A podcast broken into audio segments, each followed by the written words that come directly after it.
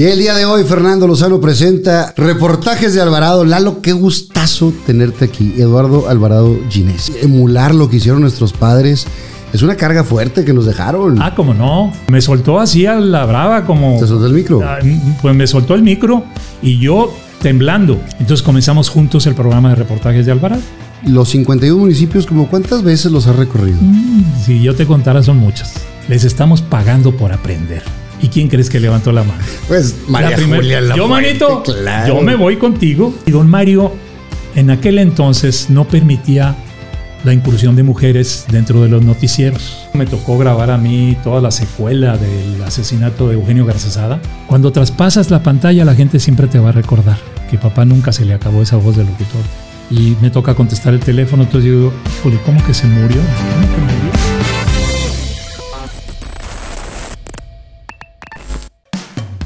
Foliati Casino, Viva Aerobús, Pest Busters, Chocolate Muebles, Las Malvinas, Gasolín. Presenta.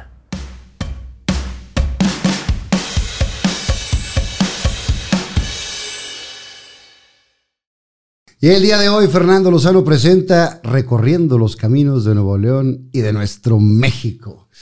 Reportajes de Alvarado. Lalo, qué gustazo tenerte aquí. Eduardo Alvarado Ginesi.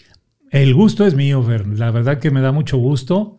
Gran compañero ahí en Televisa Monterrey y que, bueno, pues por muchos años que nos conocemos y hay muchas cosas que platicar. Muchas. Y sabes que una de las cosas que te decía hace ratito es que en cada programa que, sale de, Fernando Lozano Presenta, siempre me pone la gente. Invita a Eduardo Alvarado, invita. Y por supuesto que tener la mira, ¿verdad? Pero había que, checar ahí los tiempos. Ya se dieron afortunadamente y, a platicar. Quiero conocer, porque tú conoces todo Nuevo León, la región. Yo quiero conocer tu historia, que es una historia de mucho trabajo y de mucho esfuerzo. Pues mucho trabajo, porque sí, ya son más de 47 años en el medio, imagínate, ya casi los 50, ya que falta para los 50. Yo cuando, cuando papá cumplió los 50 años este, de locución decía yo, no, pues ya está grande. No, y ahora no, ahora no. Estamos en la flor de la juventud. Mucho que platicar. Pues eh, naces en el, en el, seno de una familia que, que se dedicó tu padre a esto, fue un pionero literal, fue quien abrió la señal en Monterrey con aquel eh, maratón de, de la Cruz Roja, ¿no? Y, creces viendo la televisión. ¿Cuántos hermanos eran? Somos cinco. Tres eh, hombres, dos mujeres. Yo soy el mayor, porque yo soy el mayor, pero fue el que pues siguió los pasos de, papá, ¿no? Lacho lo siguió, pero Lacho mi hermano, pero en la parte técnica, ¿no? Entonces yo desde niño, yo, yo lo idealizaba, papá, ¿verdad? Eh, cuando salían los noticieros, cuando sacaba algún acontecimiento importante dentro de todo eso. Y me gustaba, me gustaba observarlo. Ya cuando cuando me empieza a involucrar porque pues yo me llevaba... vámonos despacito, vámonos despacito, vámonos desde, la primaria. ¿En qué primaria estabas? Yo estaba, eh, primeramente estuve en el colegio José Calderón. José Calderón, un colegio que estaba cerca de la casa de mi abuela. Y ahí, pues, eh, viví incluso con yo ve yo yo iba el fin de semana nada más a, casa de mi papá y de mi mamá. Okay. De lunes a viernes estaba con mi abuela porque estaba a dos cuadras de la escuela de la escuela y pues ahí y por la chamba de la familia. Primero, segundo, tercer año, nada más. Y, luego? ya después me dijo papá, bueno, vamos a cambiarte al colegio franco mexicano, que era un colegio, es un colegio de marista. Nosotros vivíamos en la calle de Robertson en la colonia Lomas y Chepevera, en los límites de Lomas y Chepevera. Sí, sí, sí. ¿Verdad? Entonces, este, pues ya cuando... De, fleteros arribita, ¿no? Para, ándale por ahí. Y ya cuando, cuando me dice papá, no, no, te tienes que venir a la casa. Bueno, yo creo que extrañaban mucho de que uno no estuviera toda la semana. Entonces me dijo, te tienes que venir a la casa. Mi abuela, pues lógicamente, que, que se sintió ella, ¿verdad? Claro, pues, usted tenía toda la semana. Toda la semana me tenía ahí.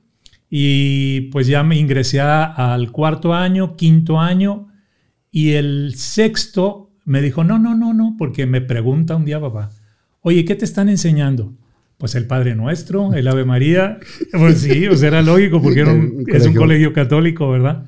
Y entonces dijo, no, no, no, mira, vamos a ver, independientemente de todo eso, este, necesitas eh, estar en una escuela pública para que de ahí pases a la secundaria. Entonces, De ahí me pasaron a la escuela Venustiano Carranza. Ahí por la calle de, de Venustiano Carranza. Ahí hice sexto año. Y automáticamente entré a la secundaria 10, Moisés Sáenz. Después de ahí fue... Eh, pero durante esa época, eh, ¿tú jugabas en tu casa a, a ser locutor o a, Sí, hacías fíjate algo que por sí. ahí? Sí, yo, yo imitaba, yo imitaba a papá. Y de hecho me empezó a interesar mucho porque eh, la primera aparición, a mí me llevaba papá de chiquito agarrado Claro. de la mano ahí, ¿no? Y, y la primera aparición fue como a los cinco años, lo recuerdo perfectamente bien porque lo recuerdo. Fue en un comercial de una casa eh, de, de- de ropa para niños y de disfraces. Era Caperucita Roja, que estaba ahí por la calle de Morelos. Y sigue todavía que ¿Y sigue todavía? claro. Bueno, ya aventé el gol. No, aquí podemos Eh, aventar lo que tú quieras. Bueno, muy bien. Este, y entonces ah, yo salí vestido de llanero solitario porque era, era el programa que estaba en boga en ese momento, ¿no? El llanero solitario con el indio y eso. Y yo salí con el disfraz del llanero solitario y con mis pistolas así, ¿no? Y ya. Caperucita ahí- patrocinaba a Pipo también Sí. cuan- cuando, la época del carnaval. Exactamente, y, y Bozo anteriormente, porque después de ese comercial que yo hice del llanero solitario, eh, me dice papá, oye, este, te quiere Bozo ahí con él para un, este, un comercial. Ese programa que tenía Bozo se llamaba Cucotram y yo salía en una especie de arnés de esos que tienen los ferrocarriles para trasladarse de un lado a otro rápido. Y yo salía con el, con el arnés. y tal. sí. Qué y ya, historia. ya fue esa la Esa fue historia. la primera que ves que apareciste en televisión. Esa fue la primera vez que sí, en un comercial. Pero jugabas en la casa de que tú y yo imitabas a tu jugaba, papá. que yo imitaba y agarraba como que el micrófono y este... y- Con el cepillo, y- con- Sí, con la botella, una botella de, de refresco, ¿no? Y agarraba y, y hacía yo como que yo estaba haciendo la entrevista. ¿Tú tenías la dimensión de lo que era tu papá en ese momento? Fíjate que, pues sí, sabía yo que era una persona muy importante, ¿no? Un- Una persona importante que, daba las noticias y que, pues, la gente veía con agrado todo lo que él hacía. Entonces, sí, sí dimensionaba yo la, importancia de tener un padre como el que tuve, ¿no? Que, pues, me siento orgulloso de eso. De- definitivamente. Y, es, un, es un nombre que quedará grabado en la historia. Y, ojalá que sigas con esta eh, tradición que llevas hasta ahora y todos esos años, porque emular lo que hicieron nuestros padres es una carga fuerte que nos dejaron. Ah, como no. Sí, sí, sí, definitivamente, porque es una carga, este, como una ocasión que me entrevistó el periódico El Norte y me dijo, llévate a tu hijo. Entonces hi- hizo una pregunta, le hizo el reportero, le hizo una pregunta a, a mi hijo y le dijo, ¿cómo piensas brincar la barda tan alta que te deja tu abuelo y tu padre? Que te va a dejar tu padre. Y él contestó y contestó acertadamente. Entonces, sí pensaba yo que sí era difícil, ¿no? Y sobre todo eh, que la gente te, te- te relaciona mucho, Sí. te relaciona mucho con, con el trabajo de tu padre y todo, pero bueno, fue una, Y has hecho una carrera impresionante. y una decisión eh, que se tomó. Papá no quería que yo... yo Todavía no llegamos allá, todavía no llegamos Sí, allá. no, no quería. Ahorita vamos a la, a la- estamos en la secundaria Moisés Sáenz. Eh, ahí, ahí empieza la, la época de secundaria y ya estás un poquito más grandecito. Ya 12, 13, 14 años. Sí, sí, sí. Y, y ya empieza a haber un poquito más de conciencia. Definitivamente querías hacia los medios. Bueno, en un, en un inicio, este, a mí me gustan los animales, porque me gustan mucho los animales.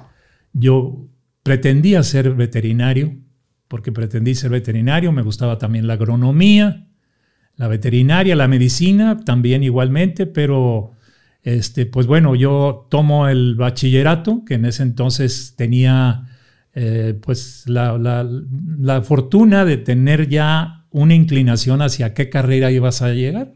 El bachillerato que yo tomé fue en la de ciencias sociales ciencias sociales, pero decía, no, tiene que ser este, de la medicina, porque la idea era, era ser veterinario, ¿no? Y, y ahí fue donde pues ya tomé una, una determinación de decir, bueno, pues si quiero ser veterinario tengo que buscar, porque no había propiamente la carrera de veterinaria aquí. Ok. Tenías que ir a Ciudad Victoria. Me dijo, papá, de ninguna manera, de ninguna manera te vas a ir para allá. Pues digo, pues es que quiero estudiar eso, papá, quiero estudiar eso. Voy a terminar la prepa y, este, y, y, pues quiero, quiero estudiar veterinaria. Y no, pues no, no, no se dio, ¿verdad? Porque no se dio.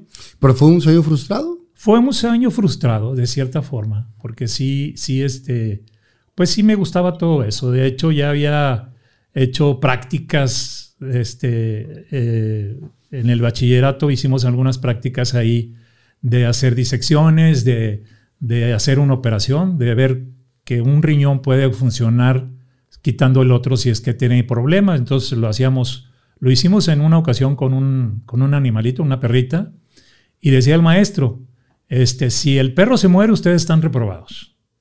Entonces ahí nos tienes ahí al grupo, que éramos tres o cuatro, que estábamos ahí esperando a que, a que el animalito orinara, porque si no orinaba y, no, y se moría, pues ya estábamos reprobados. Afortunadamente vivió.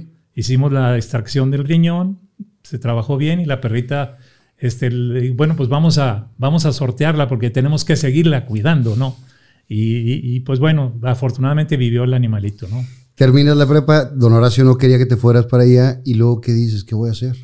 Pues sí, este, ahí fue donde él me orienta, era gran amigo en ese entonces del licenciado Eduardo Macías Santos. ¿Cómo no? Que era rector de la Universidad Regimontana. Y su esposa, doña Oralia. Pues, doña Oralia, doña Oralia.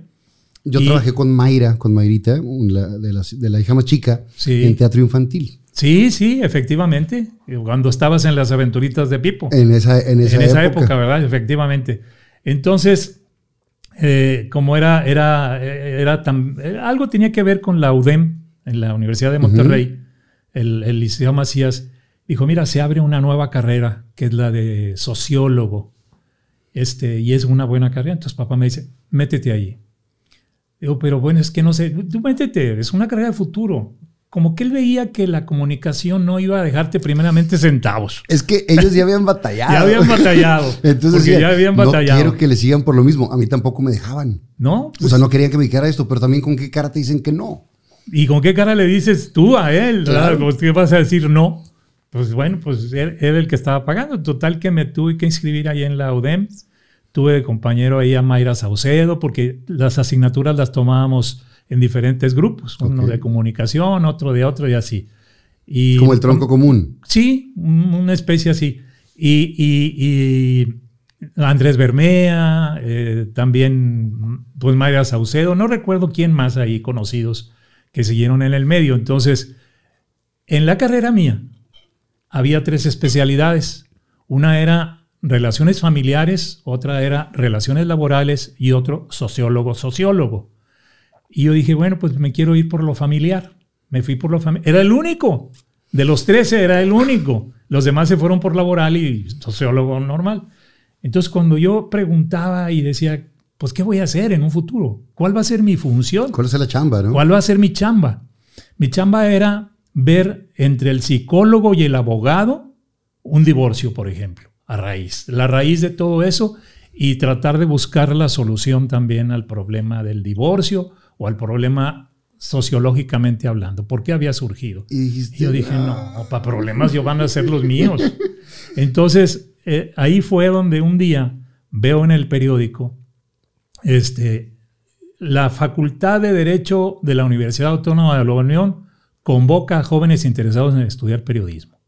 Y aquí es. Esto sí, porque es lo que he visto, es lo que me gusta y es, que yo, es lo que yo hacía en la casa. No, Y, yo no me atrevía a decirle a papá porque la única, la única eh, institución educativa que tenía la carrera de comunicación era el TEC. Y el TEC era carísimo. Entonces, pues papá no me lo iba a pagar. A empezar, y se me iba a enojar, porque se me iba a enojar, yo sabía. Entonces, la, eh, la única que le fui y le dije fue a mi madre. Mamá, pues le digo, fíjate que me voy a, me voy a salir de la carrera. ¿Cómo que te vas a salir? Pues me voy a salir porque el, detalle es de que, de que este, no me convence a mí esto. Entonces voy a, voy a meterme a periodismo. Le digo, quiero que me prestes para la inscripción. Me acuerdo que me prestó 360 pesos. Me los dio, no me los prestó. Sí. Entonces me inscribo. En ese entonces, para la gente que, que no sabe, no existía la Facultad de Ciencias de la Comunicación. No, no existía. Era una parte de la Facultad de Leyes. Era parte de la Facultad de Derecho se, abrieron dos colegios, era el Colegio de Periodismo y el Colegio de Criminología. Entonces, pues me meto al de periodismo. En la primera generación. En la primera En generación. la generación Alba. La generación Alba, efectivamente. En generación Alba éramos 60 estudiantes, luego se redujo a un solo grupo, que éramos pues un poquito de treinta y tantos ahí. Entre ellos, fíjate, había... María Julia. Bu- Bueno, María Julia, María Julia. hay sí, mucho que contar de María lo- Julia, lo- ahorita te lo, lo, cuento. Lo platicó cuando estuvo aquí con, con Sí. nosotros, fue la madrina del, del programa sí. y nos platicó que tú eras de la primera generación. Sí, éramos de la primera generación, pero en esa había, había este, pues había un agente de tránsito, había tres religiosas, monjitas, Wow. eran monjitas ahí estudiando periodismo, maestros, Luis Martín, el director de Sí. teatro, que también estaba ahí, José de la Luz Lozano, bueno, eh, varios que estuvimos y que pues teníamos la inquietud y el sueño de ser periodistas, ¿no? Entonces, este, eh, ahí fue donde me pregunta papá un día, ¿Cómo vas en la escuela, hijo? Digo, mira, papá, te tengo dos noticias, una buena y una mala. Tú dime, déjate de tonterías. di- Dime, dime, ¿Era, dime, era dime. mal hablado? Mm, Fíjate que delante de nosotros no, pero yo le pesqué varias veces que, Que sí, sí, decía sí más decía. nunca delante de nosotros. Sería por cuestión de educarnos bien de- Ujú. y, y- y sobre todo que lo que me, yo me enseñó mucho fue el respeto, Claro. el respeto al público. Entonces, Pero dijo, déjate de tonterías. Deja de to- to- tonterías y dime cómo vas. Entonces le dije, mira, papá, este, pues la mala noticia es de que no estoy estudiando lo que tú me dijiste, la carrera de sociólogo. No me gustó, no me gustó. ¿Y, y qué pasó? ¿Por qué? Pues le digo, porque me metí a periodismo en la Facultad de Derecho. Te manda a saludar al licenciado Neftalí Gar- Garza Contreras, era el, era el Director. de la facultad. Entonces, este, pues no tuvo más que doblar las manos. Claro. Y fue cuando me invita a un programa que él tenía en radio que se llamaba El Pulso de la Ciudad. Era un programa que se transmitía al mediodía. ¿En qué Teníamos- estación? En la XFB Radio, XFB, ahí con, con don Jesús Quintan- Quintanilla, hermano de don, Don Mario. Quintanilla, fundador de la televisión en Monterrey. Entonces, este, me invita ahí al programa, me dice, vente, ándale. Y pues me, me, me soltó así a la brava como... ¿Te soltó el micro? Ah, Pues me soltó el micro y yo temblando, Claro. temblando, imagínate. ¿Qué edad Entonces, tenías? Pues yo creo que tenía 20, 20, ¿qué? 22 años, 21, 22 años más o menos, o a lo mejor menos, no sé, por ahí. Y, y- y recibe la noticia eh, de parte de, de- de los dos grandes maestros míos, la verdad, ahí en la redacción de, de la FB Radio, que en paz descansen, Homero López Ortiz y Miguel Portugal Chávez. Claro. Dos grandes de la redacción. Ahorita van yo y estoy trabajando dicen- en la pastorela VIP y está con nosotros Lourdes Portugal, Ándale, viene siendo hija, hija, Hija, hija, claro. sí, sí, sí. hermana de Miguel. Y hermana de Miguel. Y entonces me dice, oye, ah, porque viene don Miguel y le dice, este, hay un derrumbe ahorita aquí a media cuadra. Este, se cayó y pare- aparentemente hay 51. En la clave de la policía y de los centros de auxilio y de socorro. y 51 de es un muerto. es un muerto. Entonces parece que hay, hay 51. Ay, caray. Ándale, Eduardo, vete. Y me da una grabadora así chiquita. Una chiquita, entonces. Y, y que, pues, véate a reportear. Y estoy yo con el. ya llegué al lugar y estaba viendo que estaban ahí la Cruz Verde y estaban sacando ahí los escombros y todo. Y yo así con la, con la grabadora temblando. Entonces yo pensaba en cómo hacer una narrativa al aire o improvisada, ¿no? Improvisada nada más con algunos datos. Y me acordaba yo de la base de la pirámide esa que, que en el periodismo tenemos, ¿no? Es el qué, el cuándo, el dónde y el por qué. Ujú. Y ya te vas y lo demás es paja, ¿no? Entonces, ¿qué está pasando? Pues un accidente. ¿Qué, qué- cómo sucedió? No sabemos todavía porque se derrumbó y ya, pues hay diferentes causas. Este, detalles de todo esto, pues bueno, pues es de que hay una persona eh, aparentemente ahí sepultada y no sé qué esto y lo otro. Entonces estaba yo así, haz de cuenta. Y hago yo mi nota improvisada ahí. Y llego inmediatamente y, y papá al aire. Entonces dice, este, nos están reportando un accidente, un percance ahorita de un derrumbe donde hay una persona fallecida aparentemente y está nuestro reportero Eduardo Alvarado Genesi. Y le pone a la grabadora y le pone el micrófono. Y entonces ya me estaba yendo yo, pues aquí, sí, sí, sí, aquí estamos y no sé qué, que este, que lo otro.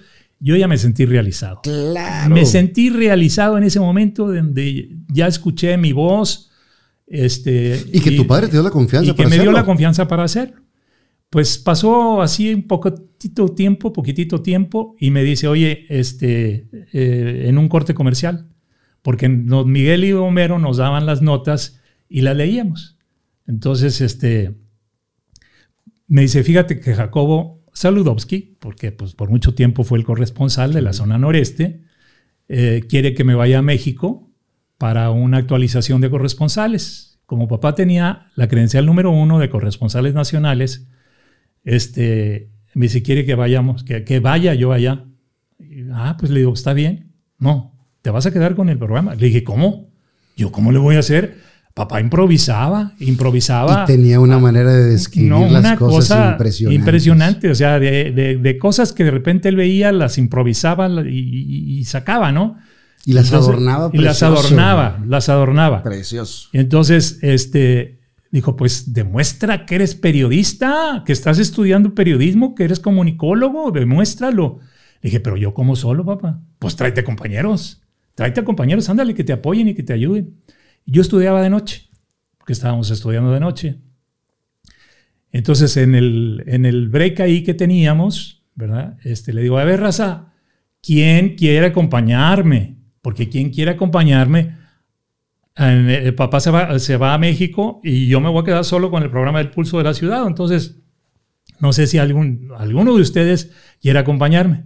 ¿Y quién crees que levantó la mano? Pues María Julia la Yo, manito, yo me voy contigo. Yo me voy contigo. Aventada siempre. Aventada. Aventada. Te le dije, bueno, ándale, María Julia. Y, bueno, ha, hecho una gran carrera también después de eso, por eso mismo, porque es aventada. Muy aventada. Y, así tenemos que ser en los medios, ¿no? Yo creo que sí, fíjate qué es eso. Este, tú lo sabes que a veces se trabaja con las uñas y todo.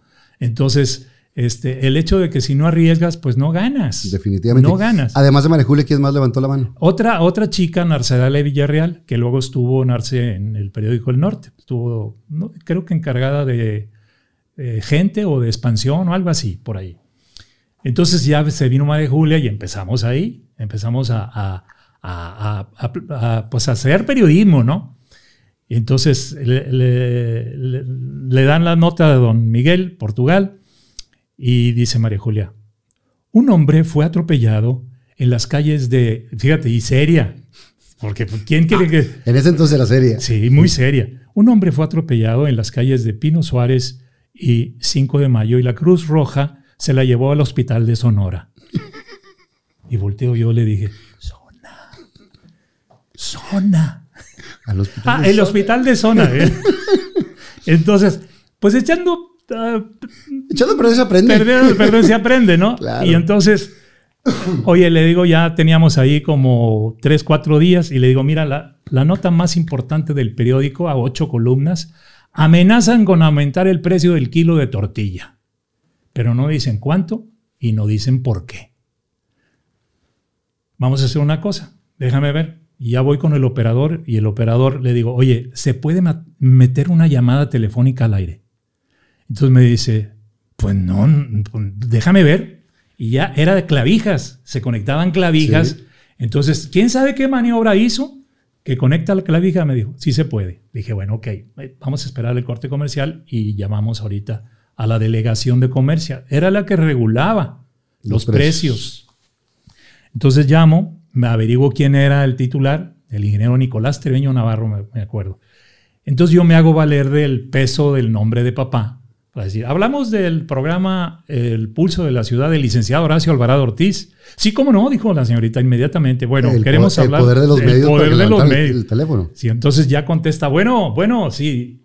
Ingeniero Nicolás Treviño Navarro, estamos al aire en el programa del Pulso de la Ciudad y queremos preguntarle a usted eh, cuál va a ser el precio estimado que se tiene ahorita contemplado para el precio del kilo de la tortilla y por qué razón. Mire usted. Entonces empieza a decirme, ¿cuánto, cuánto, cuánto, cuánto? Entonces ahí fue donde María Julia empezó, oiga, espéreme tantito. ¿Cómo? O sea, espere, ¿cómo que si ya aumentó el, precio del kilo del tomate y aumentó la cebolla y el chile compañero? y todo? ¿Cómo, ¿Cómo compañero? Pero ¿cómo va a aumentar? Ya, ya las amas de casa han de estar ya hartas de tanto aumento y de todo. ¿Cómo también ahora es un alimento de la y empieza canasta con ese, y empieza con, ese, modo campechano. Hoy empiezan las llamadas. Y entra, me acuerdo, ahí al estudio, en la cabina, el gerente de la estación, que era el, señor Alcántara, bien enojado, José Luis Alcántara, bien enojado. Amigos, les quiero recomendar algo. ¿A quién de ustedes les gusta divertirse, pasar un buen rato, ya sea solo o con amigos? Bueno, les tengo el dato del mejor lugar. Visita Foliati Casino, ahí te van a apapachar con el mejor servicio y la más amplia variedad de máquinas de última generación, como Cash Express Luxury Line, Wheel of Legend, Olympus League y muchas otras más, además de mesas de Texas Hold'em, Blackjack y Tricker Poker entre muchas otras. Pero si lo tuyo son los deportes, ingresa a la apuesta de tu equipo o atleta favorito en el área de Sportsbook o visita su restaurante Amuletos, donde encontrarás deliciosos platillos a la carta y un amplio buffet de lunes a domingo. Y así tú como yo, visita Foliati Casino y atrévete a ganar. Los esperamos en cualquiera de nuestras tres sucursales de Nuevo León. Foliati Mitras, en Avenida Fidel Velázquez, en Mitras Norte, en Monterrey, Nuevo León. Foliati Guadalupe, en Avenida Ruiz Cortines, esquina con Avenida Miguel Alemán, en Guadalupe, Nuevo León. Y Foliati Allende, en Carretera Nacional 807, Valle de los Naranjos, en Allende, Nuevo León. No lo pienses más, y así tú como yo, visita Foliati Casino y atrévete a ganar.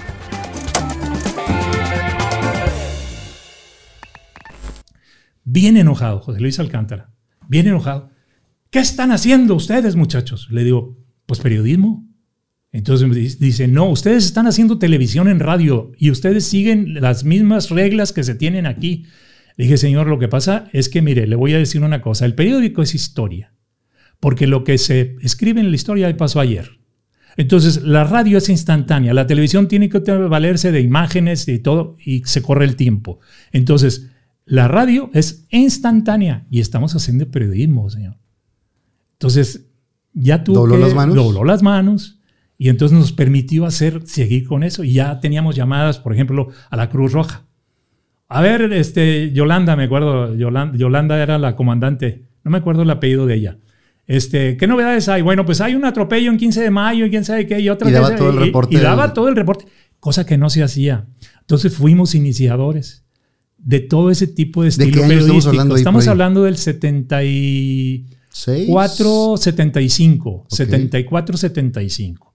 Y ahí fue cuando regresa ya papá y me dice, oye, me están diciendo que Qué bien. tuvieron buen rating, porque tuvieron buen rating, quédense con el programa. Nos quedamos con el programa. Wow. Entonces ¿Tu imagínate. papá qué estaba haciendo televisión en ese momento? Papá estaba haciendo, tenía más allá de la noticia, tenía también el pulso de la ciudad en televisión, tenía los noticieros, porque él concretando la noticia y todos esos noticieros que él hizo. ¿Y, y tú lo acompañabas también a televisión de repente? Yo lo acompañaba anteriormente, todavía no tenía la oportunidad de ingresar. Yo ingresé a- al entonces Canal 3 de Monterrey el 15 de abril de 1975. Esa fue la fecha en que yo ya comencé ahí en televisión. Después de una fogueada en radio. Después de fogueada en radio, sí, nos fogueamos ahí en el radio y ya fue la cosa de que un día se nos ocurre ir a pedir aumento. Fíjate, a María Julia y a mí. Entonces, oiga, señor Alcántara, queremos hablar con usted. Sí, dígame, dígame, muchachos. Pues este, bueno, es que estamos pensando, ya veo cómo hacerle, cómo entrarle para decirle queremos aumento. Pues bueno, ya sabe que pues estamos con el programa, estamos cubriendo también la redacción de que eh, sábados y domingos aquí y este y queremos saber si pues puede haber algún pues bueno, es que el día de mañana llegaremos a casar. Ah, qué bueno, hacen buena pareja. No, no, no, cada quien por su lado. Le digo, no somos pareja, pero cada quien por su lado. Dijo, ¿quieren aumento de sueldo? Sí, señor, queremos saber si nos pueden aumentar el sueldo. Ganábamos bien poquito, bien poquito, ¿verdad? Y, y bien que nos traqueteaban. Mira, ¿sabes qué nos dijo? Y eso nunca se me olvida. Dijo, mira muchacho, nomás nos hizo así, aquí en la espalda. Les estamos pagando por aprender. Yo dije, pues sí es cierto, era cierto. Sí. Estábamos aprendiendo, porque estábamos aprendiendo. Entonces, pues nos tuvimos que conformarnos con eso, de que lo que nos pagaban. Ya después brinqué yo a la televisión y ahí fue donde pues sí empecé ya. ¿Y cómo, cómo brincas a esa, a esa parte de la televisión? y fíjate que yo entré ahí como misceláneo de noticias. ¿Sabes O lo que es un misceláneo? O sea, De todo. sí. Tráeme, dame, contéstame. Lleva. Lleva el teletipo, que eran pues aquellos aparatos donde salían las noticias de las agencias informativas. Este, pues eran como máquinas de escribir y estaban sonando todo el santo día. Taca, taca, taca, taca. Cuando había algo importante sonaba una campanita. Era una campanita, ti, ti, ti, algo importante Y luego pasó. sacaron los Telex también, ¿verdad? Los telex y todos vinieron ya después. Entonces, pues ahí fue donde o sea, comencé achichincle. a chichincle. Se, se más bonito miselean, misceláneo. Misel- misceláneo. Así- más era mi puesto, fíjate, era mi puesto Misceláneo misceláneo de de, noticias. noticieros. de noticias. ¿Quién estaba dirigiendo noticias? Gilberto Armienta Calderón. Era, era el jefe de noticias. Estaba, éramos, fíjate, todo el departamento éramos cinco personas. Cinco personas lo hacíamos. Estaba Gilberto Armienta, de, jefe de noticias, Dante de la O, redactor, Homero López Ortiz, redactor. Estaba de, de- ¿quién era el otro? Bueno, de redactores. Y estaba Manuel Martínez Cita, de jefe de camarógrafo, y Jorge Chavarría, que era camarógrafo también. Éramos cinco o seis personas los que hacíamos los Y noticieros. se acabó. Y se acabó. Y era cuando se tenía que revelar la película. La película tenía que revelarse porque era, era película de 16 milímetros en blanco y negro. Ya después vino el color en blanco y negro. Entonces había que, si había un accidente o había algo importante que cubrir, este, primeramente pasaba por, por la máquina de revelado y luego ya después se pegaban ahí las notas, una y otra La, la edición, la edición manual. todo, manual.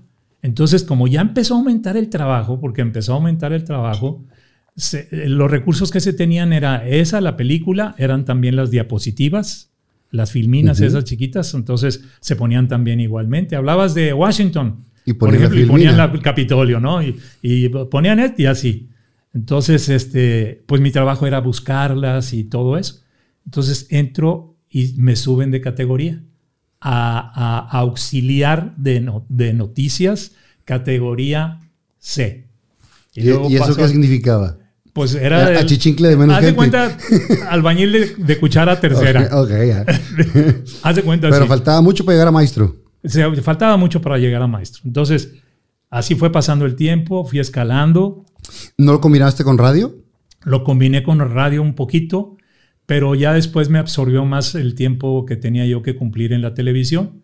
Y un día, porque a mí me gustó siempre aprender de todo, saber de todo, le aprendí a la cámara, a la cámara. Es una cámara que yo conservo ahora. Este, era una cámara de 16 milímetros, Auricon, de esas cámaras pesadas, que la, te la ponías así en un arnés, que incluso me tocó grabar a mí toda la secuela del asesinato de Eugenio Garzazada. Recuerdo en aquellos años, en el 72, 73, no recuerdo por ahí la fecha.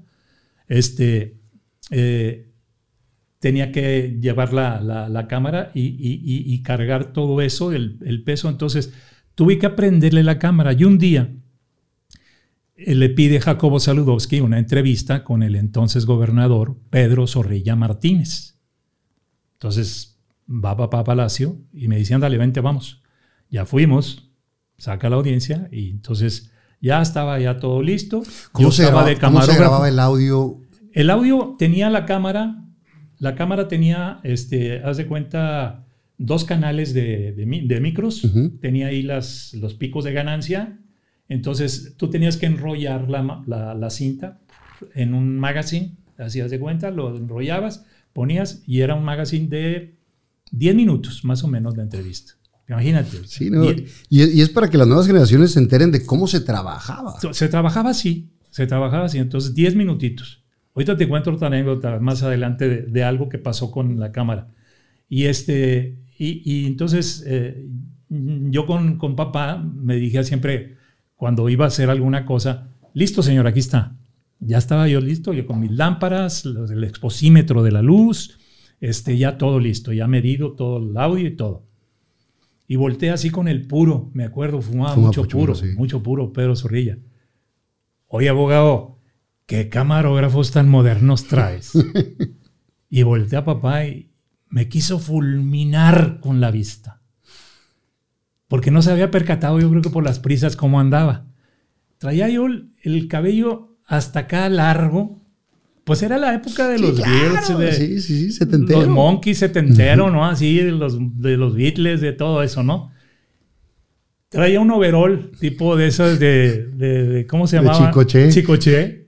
Una camiseta de esa rayada tipo Pedro Infante Y como hacía yo mucho ejercicio, pues estaba un poquito ya ahí ponchadillo, marcado. ¿no? Estaba marcadillo. Unos guaraches de llanta de esos de... imagínate. Ya me imagino, Oye, oye, no, imagínate. Y luego yo con un, con un collar de Peace and Love aquí y oliendo a pachole. Uh. y lo Nomás- dijo, y oye, lo dijo el le- gobernador. Le, le decíamos, ese era el saludo nuestro, peace and love. Fue en la época, ¿verdad? Claro. Porque era la época. Y este, y, y dijo, pues es mi hijo. Y papá, bueno, pues qué modernos. Oye, a ver, acércate, joven. No le sabes tú a esa- porque acabamos de comprar aquí el gobierno del estado. No le sabes a esas cosas que ahora traen ahí de novedad, que ya no se revelan las películas, que se llaman videocaseteras. Y le dije, sí, sí, sí, fíjese que sí, nos dieron un curso ahí en el canal. A mí ya me habían dado un curso. Siempre me quise meter en todo, ¿no? Entonces, Aprender. aprender. Y ya nos habían dicho que pues íbamos a grabar ya, se iban a grabar ya los noticieros con aquellas viejas grabadoras portátiles de cámaras así grandes ¿De que eran tres cuartos o de pulgada? de tres cuartos. De tres cuartos. Le dije, sí, fíjese que sí. Dijo, bueno, mira, aquí enfrente está la Dirección de Comunicación y Orientación al Público. Estaba a un lado de la XT, cuando todavía no era Macroplaza. Era la plaza, estaba el palacio, estaba la, la plaza de 15 de mayo, y luego estaba ahí la XT, y estaba a un lado la Dirección de Comunicación. Ahí voy con el director, Liceo Leoncio, Leoncio, algo así, no me acuerdo el nombre de él.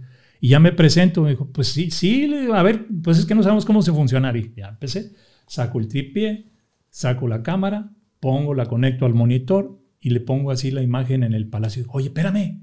O sea, se quedan asustados. Dijo, no, no se va a revelar. No, le dije, está pasando y se está grabando todo esto. Ay, cara, entonces, a ver, vente. ¿No te interesa trabajar aquí con nosotros?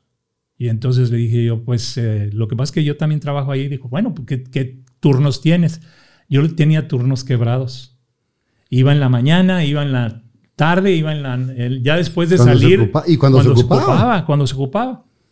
Entonces, medio turno, ¿qué te parece? Yo iba cuatro o cinco horas nada más. Cuatro o cinco horas iba ahí. Entonces, este... Por el doble de lo que me pagaban en el canal. No, pues sí me conviene. Ahí me conviene, ya me compré coche nuevo y todo. Pues ahí sí, ahí estaba la Rambler, ahí luego, luego en la esquina. Entonces, este, dije, no, pues está bien. Y ahí empecé, ahí conocí a, a- a- a Raúl Quintanilla, hijo de don Jesús Quintanilla, a Jorge Pedrosa, el hijo de Pedrosa Langarica, era el jefe de prensa de, en ese entonces del gobierno, a Gilberto Marcos, llegó ahí de mucho traje, muy guapo y todo, este, de relacionista público, estaba de relacionista público, y me dice, oye, tú eres hijo de Horacio Alvarado, ¿verdad? Sí, fíjate que yo quiero hacer un día lo que él hace. Digo, pues bueno, estoy estudiando en el TEC, estaba en el TEC, porque él estaba en el TEC. Pues qué bueno, y mira, fíjate hasta dónde llegó Gilberto, Sí. ¿no? Porque hasta dónde llegó. Y, y hoy empezamos a armar todo eso. Ya se empezó ahí. Y un día le digo yo a- al gobernador, pedí audiencia, y le digo, oiga, señor gobernador, ¿qué le parece? Porque en aquel entonces los informes de gobierno se transmitían en el Cinema Río 70. Ahí era la ceremonia.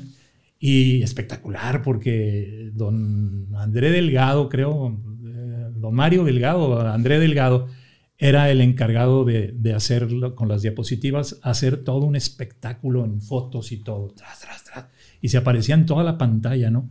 Y yo dije, bueno, pues está, está es fenomenal esto, ¿no? Pero ¿qué tal si lo hacemos en televisión, señor gobernador? Yo tengo todas las imágenes de todas las obras de este año. Que la ampliación de la avenida Ruiz Cortines, que el complejo Vial Rube, que la escuela esta, que la escuela... Y Todo lo que se había grabado lo que por se parte había. de comunicación social del gobierno. Todo, todo, todo. Entonces mm, me dice, este, pues sí, me parece muy bien, me parece muy bien, déjame ver para poder contratar el tiempo ahí y lo pasamos ahí. Le dije, nomás le pido que, que me entregue usted el informe y yo lo voy ilustrando. Fílmicamente lo voy ilustrando todo. Entonces así, así pasó, ya empezamos. Ya tenía yo dos, dos cuates que, que- que estaban ahí conmigo, Tus misceláneos. Sí, misceláneos. y, este, y, eh, y que ya se llega la hora del informe y llego yo con 20 mil cassettes en mi mano, así. Era un montón de cassettes, ¿no? Y que me va viendo Mario Quintanilla Chico, el ingeniero.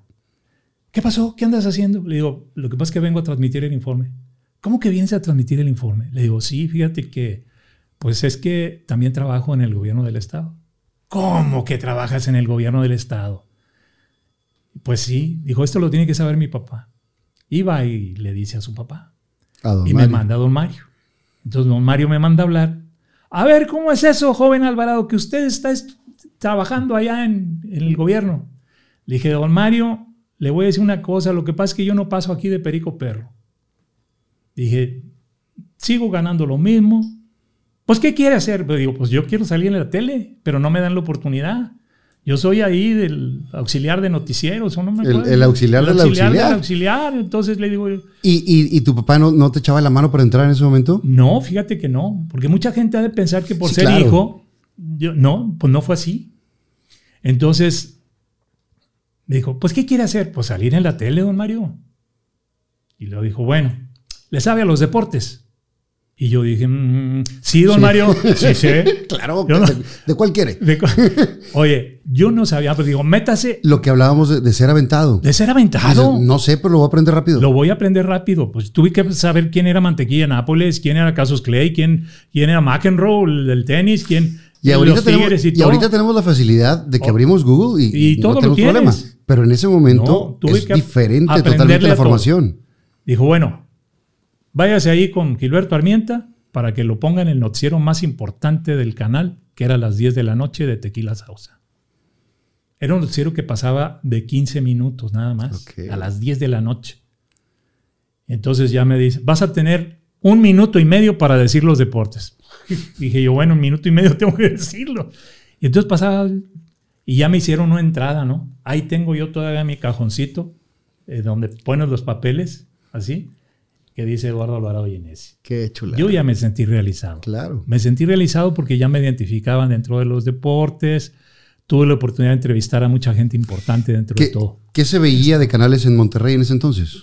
Pues estaba el canal 12 ya, estaba ya el 12, estaba, estaba ya de repetidora el canal 10, o sea, el canal 2 de México, El estaba canal- repetidora. el ahora la canal de las sí, estrellas. pues eran cuatro o cinco canales. No había más opciones. No había más opciones. Entonces salir en la tele era Eh, eh, no, pues era lo máximo. Era lo máximo. Tan así que yo me caso en el 78, en el 70, y- 78, 79, 79, 1979. Y, y- y la ceremonia religiosa fue en la iglesia de San Judas Tadeo, ahí por la calle 5 de Mayo. Ujú. Oye, estábamos, mi esposa iba ahí, volteo y estaba llenísimo de gente. Entonces, pero estaba llenísimo. Yo dije, bueno, ¿y de dónde salió tanta gente, no? Y ya cuando termina la ceremonia religiosa salimos y dice, oiga, ¿que no va a venir Cantinflas? Es que dijeron que iba a venir Cantinflas porque pues usted que sale en la tele y que... dije, caray, ¿cómo se hacen los chismes? Así se no hacen era los cierto. chismes desde entonces. Desde entonces. Eh, ¿Qué te decía tu papá cuando te veía en, eso, en esos minutos? Pues mira, me- un- una ocasión este, me, fueron muchos consejos de papá, la, la verdad que fueron muchos consejos. Dijo, mira, hijo, esto es como un juego de fútbol americano. Considérate tú que lo que haces lo haces bien, considérate el número uno, el, el- el- el que va a ser el tacleador y va a hacer tu touchdown inmediatamente para que la gente te lo reconozca. Y sí, ¿por qué era, era la situación de un juego de fútbol americano? Porque te tumban. Muchas veces tienes tropiezos, tropiezos que, que aprendes de ellos, porque Sí. aprendes de ellos. Entonces, pues fue en mi caso, ¿no? Que sí, no fue fácil. A mí hubo personas que no había el caso mencionarlo, porque fue difícil, fue difícil acoplarse. trabas. Por- porque decían, los grandes, los grandes de aquel entonces decían, como un muchachito que está estudiando comunicación, este, pues va a venirnos a decir cómo hacer las cosas, ¿no? La mayoría, pues, era gente empírica que habían, habían comenzado... Y, pues, y aprendieron en el camino. Aprendieron en el camino. Aprendieron en el camino. Entonces, eh, pues como vulgarmente se dice, te ponen la pata en el pescuezo. Sí. Entonces así pasó, así me pasó. Yo, yo sí, fue difícil, no, no, no, no fue sencillo. Y mucha gente de ser- pensaría que por ser hijo de don Horacio, las No. cosas las tenías fáciles. No, no, no, no, de ninguna manera. Pero al contrario, también te- no, no que te le haya puesto difícil, pero quería que hicieras las cosas por ti mismo. sí, Y una ocasión que, bueno, este, yo quería salir en los noticieros, quería cambiar, no, no me iba a encasillar nada más en, en los deportes, ¿no? Entonces, ¿Cuánto tiempo estuviste ahí en deportes? En deportes estuve como unos, ¿qué sería? Unos 3, 4 años. Eso me permitió, pues, estar transmitiendo junto al maestro Hernández Jr., Roberto, qué bárbaro, le aprendí muchísimo. A, este, el del béisbol, Salinas. Enrique Salinas Enrique Salinas Rangel, que le aprendí mucho.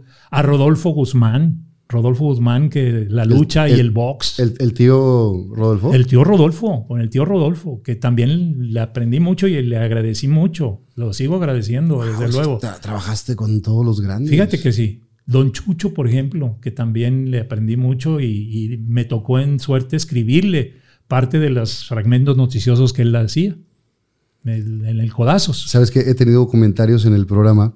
Me escribe Sonia Garza Rapport y me escribe Sonia Santos eh, que son familiares directos. Sí, pues Sonia es hija. Es, hija y, Sonia Chica es hija de Sonia. Eso bien. Entonces, eh, ahorita les mandamos un, saludo porque fue parte importantísima de, la televisión y el crecimiento del canal 3 en ese entonces. Sí. Y, ahora Televisa Monterrey. Estás ese tiempo y después dices, ¿a dónde me voy? Bueno, ahí fue cuando, cuando ya eh, me consolido dentro del área deportiva y bueno, pues yo dije, quiero hacer más. Y entonces eh, voy y hablo con, con, el ingeniero este, Quintanilla, el hijo de don Mario, le dije, oye, ingeniero, pues quiero a ver si, si puedo salir en alguno de los noticieros, pero, pero ya dando las noticias. Dando notas. Dando noticias. Entonces dijo, bueno, vamos, va a haber un, un, este, un casting y, pues eh, vamos a hacerte la prueba. Pues muy bien, ya estaban haciéndome la prueba. Y don Mario en aquel entonces no permitía la incursión de mujeres dentro de los noticieros. No, no, no, no sé por qué razón, no sé por qué razón, pero pues decía que puros hombres. La única mujer que realmente estaba era Lupita Martínez en aquel entonces, pero era un programa dedicado a la familia, ¿no? Y Teresita, que estaba también en, la cocina en, ese entonces. Entonces, ahí estaba haciendo casting, queriendo hacer casting, Leti Fernández Castillo, que en paz descanse, y estaba también Marisela García, creo que sí. Entonces, me cuentan después a mí ellas, dice, te vimos en el momento que estabas haciendo la, prueba, y dijimos al ingeniero Quintanilla, ¿por qué se trae son de ahí de la Ciudad de México y, que vienen a hacer pruebas, ya están todos ya, este, ya más enganchados en esto. Dijo, no, no es de la Ciudad de México, es de aquí de Monterrey, es hijo de Alvarado. Ah, pues con razón, ya lo traen los genes. y lo puedes tener los genes, a lo mejor el gusto y creciste, pero te preparaste, le fregaste, le chambeaste para poder tener una oportunidad. Mucho, mucho. Eh, fueron incluso hasta lágrimas, quiero decir. Las oportunidades, aprovecharlas. Aprovecharlas al máximo. ¿Lágrimas por qué? Lágrimas porque, mira, eh, te exigían en aquel entonces, hoy en día ya no la licencia de locutor. Sí. Para poder hablar frente a un micrófono tenías que tener tu licencia, estar y, acreditado. Y era, un, examen muy completo. Muy completo. Era un examen que yo soy de la idea que debería de seguir. Deberían de retomarse los exámenes. Porque hemos visto muchos casos, digo, sin criticar, cada quien tendrá su estilo y demás. Yo también he hecho cosas peladas y cosas por el estilo, pero sí debería tener una cultura general. Eh, Eso es saber de música, de literatura, de geografía, de, todo. De todo. De política, de todo. Se tuvo que aprender de todo. Y, las lágrimas que te digo fue porque no pasé a la primera, no pasé a la segunda. Se hacía en la Ciudad de México. En la Ciudad de México. Se hacía porque no es aquí, se hacía allá. Tenía que ser allá. La Secretaría de Gobernación y Educación, sobre todo, estaban coordinadas. Entonces tenías que forzosamente acreditarte. ¿Cómo era un examen de esos? Un examen era aproximadamente 150 preguntas. Eso eran de todo, como tú lo acabas de decir. Saber un poco de geografía de México, geografía universal, literatura, literatura universal, historia de México, historia universal, música. Deportes. De, todo. De todo, de todo. Lenguaje. Y, aparte, aparte de eso, dentro de los exámenes de aptitud, era eh, saber un poquito las raíces del lenguaje. Italiano, francés, alemán y no se diga el español. Entonces, te digo, no pasé la primera, no pasé la segunda. Me dijo papá, ¿cómo es posible que no puedas pasar, Eduardo? Son cosas elementales. Le digo, mira papá, lo que pasa es que es bien difícil, no creas que es fácil. O sea, es un examen dificilísimo. Entonces me dijo, mira, vamos a ver. No sé, tenía una, una maestra conocida y la maestra este, me, me estuvo instruyendo durante pues, un mes más o menos, dándome un repaso de todo lo que ya habíamos visto en la primaria y en la secundaria. Entonces, me fui 15 días ya antes del examen porque me ponía muy nervioso, te lo juro, me ponía muy nervioso. Estar con ciento y pico de, de aspirantes de toda la República y de saber que me iban a reprobar porque no pasaban, la gran mayoría no pasaba. ¿Y, Entonces, y, veías gente conocida ahí? Pues te presenté esa ocasión con Julio Alemán, con Christian Bach, con este... Porque también para poder anunciar algo se tenía que tener licencia sí, Julio Alemán lo hacía... Nadie podía hacer un comercial si no se tenía si eso. no se tenía la licencia. Y Julio Alemán era porque pues hacía los comerciales de Hermanos Vázquez, Christian Bach también hacía comerciales de no sé qué. Estaba Humberto Zurita, de unas medias. Humberto Zurita, Juan Dosal. Juan Dosal ya llevaba varios también, que no, pasaba. No pasaba. Entonces, ya lo estoy quemando. Este, pues bueno, ya la tercera fue la vencida. A la tercera fue la vencida y entonces, este, pues lloré. Lloré, la verdad, porque yo dije ya, ya a partir de este momento ya estoy acreditado para hablar frente al micrófono y, y sobre todo con, con pues con todos los cimientos que se había que tener, ¿no? Con todos los cimientos que, que, nos exigían. Ahí estamos hablando de qué año? Del año 81, 82, 82. 1982. Yo tengo la licencia que ya me la otorgan en el 83. Ok. En abril del 83. ¿Y cuándo comienza Reportajes de Alvarado? Comienza Reportajes de Alvarado en 24 de julio de 1980. Ok. Por eso Mario. tu padre? Sí, no, empezamos los dos. Tú también estabas desde. Yo también, yo también. Empezamos desde el principio, desde el principio. Papá tenía un programa anterior que se llamaba Nuestra Gente, que era un programa patrocinado por Pedro Zorrilla, el gobierno del estado, de ir a los municipios y en los municipios, pues decir, a ver, este, cuál es el avance que han tenido en las obras estas. Ya tienen luz, ya tienen agua, ya está pavimentado, ya tienen escuela. Pero decía, papá, esto si me suena a gobierno le van a cambiar. Entonces por eso empezó a meter cositas de, de color, como decimos nosotros en el argote periodístico. De la tradición, de, la, gastronomía. De, de, que Doña Chonita hacía esto, que el otro, que aquí, que allá. Entonces empezó a, a, funcionar muy bien el programa. Cuando termina el programa, dice el baile, dice Don Mario. Don Mario, pues ya acabó el programa, no sé qué más este, pueda, podamos hacer. Eh, yo estoy puestísimo. Papá, pues también hizo de todo, ¿no? No, no, no, sígale, sígale, sígale con los pueblos y los municipios ahí. Este, recorriendo puede ser que encuentre cosas más interesantes que chivas y vacas. Dijo, porque este, hay cosas muy interesantes dentro de cada uno de los pueblos. Y de pasada meta a su muchacho que ya anda ahí también ya queriendo brincarle también a eso. Entonces comenzamos juntos el programa de reportajes de Alvarado. ¿Y tienes, tienes eh, video de eso? Sí, claro, hay videos. hay videos ahí de cuando comenzamos y estábamos en el estudio primeramente. Eh, empezamos en vivo, eran los domingos a la una de la tarde. Eh, se hacían dos, tres reportajes. Y bueno, dentro de todo esto, pues yo también quería hacer mis reportajes. Y me aviento a hacer un reportaje de, que lo titulé Las convivencias con los teporochos. Los teporochos pues eran los, los que duermen en la calle, los indigentes y todo. Entonces dije, voy a sacar, pues, ¿cómo vive un teporocho? ¿Cómo es un teporocho? ¿Por qué está así? Y me fui por diferentes facetas. Entonces me fui por el melancólico, el, el, que la familia lo, lo avienta, el que... El que por un amor eh, terminó en decepción y se fue. Decepción el que se va más al alcohol y todo eso. Entonces, me acuerdo que tuve que eh, llegar en una de las entrevistas que hice ahí afuera del Mercado del Norte, eh, esconder la cámara dentro de una camioneta, estaba haciendo un frío tremendo, y, y esconder la cámara para, para que, pues es que veían una cámara en la calle. Para tener la confianza y No. poder platicar como cámara escondida. No, no, no era cámara escondida, no, era propiamente con el permiso de ellos, Ajá. desde luego. Pero se arremolinaba la gente, el público, Ya. porque era una novedad ver una cámara de televisión en Sí. la calle, ¿no?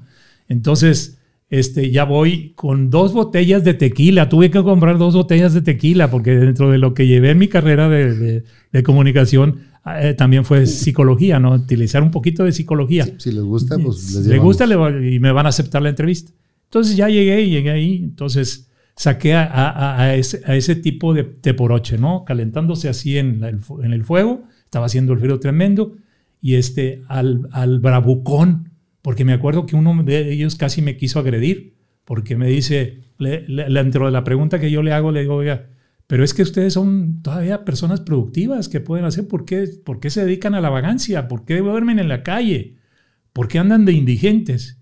Entonces uno de ellos, muy agresivo, se quita así el saco, porque traía un saco ahí todo roñido así. Me vas a dar trabajo, güerito, tú me vas a dar trabajo. Y estaba sin un brazo, sin un brazo. Entonces le tuve que ir a hacer, le digo, bueno, pues también hay personas que tienen algún impedimento, impedimento y, pueden trabajar, ¿verdad? Pero pues bueno, ya se hizo la entrevista. Pasa el reportaje, digo, lo llevo el reportaje y me dice, papá, está muy largo. Digo, papá, son nueve minutos. No, no, no, un reportaje no debe ser arriba de tres minutos porque la gente te lo cambia. Y aquí acuérdate que tiene que ser variado todo. Digo, papá, velo. No, no, no, no, no. Bueno, pásalo. Y ya lo pasé. Paso al aire. Salimos y vamos ahí por el corredor. Y venía Jeremías Becerra, José Rosendo José. Rosendo Lazo. Y ya viene con el bigote. Oye, abogado, qué buen reportaje se aventaron eso de los teporochos. Dijo, bueno, pues aquí lo hizo mi hijo, porque mi hijo fue el que lo hizo. Pues te voy a decir una cosa con todo respeto. Pinta mejor el becerro que el cemental. Imagínate. no, que imagínate, ¿no? Es un Entonces, super piropo. un piropón tremendo. Entonces yo me sentí también realizado con eso, ¿no? Y ya me obligó a hacer reportajes ya Más, eh, más forma, urbanos, sí, más así, Humanos. más, más urbanos, urbanos, ¿no? Es decir, voy a ir a, a ver, la- las bibliotecas son las casas sagradas de la cultura.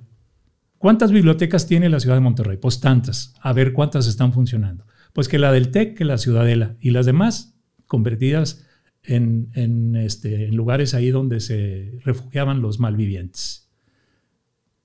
Abandonadas. Y resulta que el director de, de bibliotecas públicas fue mi maestro de la facultad.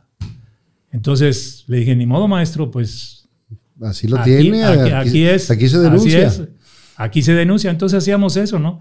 Eh, estamos ahora en Monterrey, ya se abre un nuevo sistema de transporte colectivo que les llaman peceras. ¿Por qué peceras? Porque son y cobran un peso. Son muy pequeñas, son muy estrechas y venimos todos aquí como sardinas. Entonces, ese tipo de reportajes. Pero ya Estamos después- hablando de principios de los 80. principios de los 82, 80, 83, principios de los 80. Y ya después, ya fue cuando empezamos.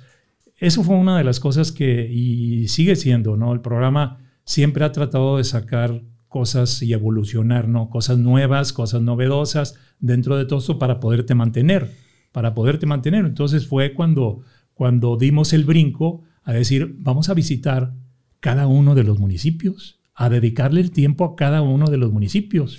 ¿Y cómo trabajaban técnicamente en ese entonces? Porque cada vez iba avanzando un poco más, ya tenían la- las videocaseteras para grabar, porque era mucho más difícil grabar todo esto. Ahora se tiene toda la facilidad para todo.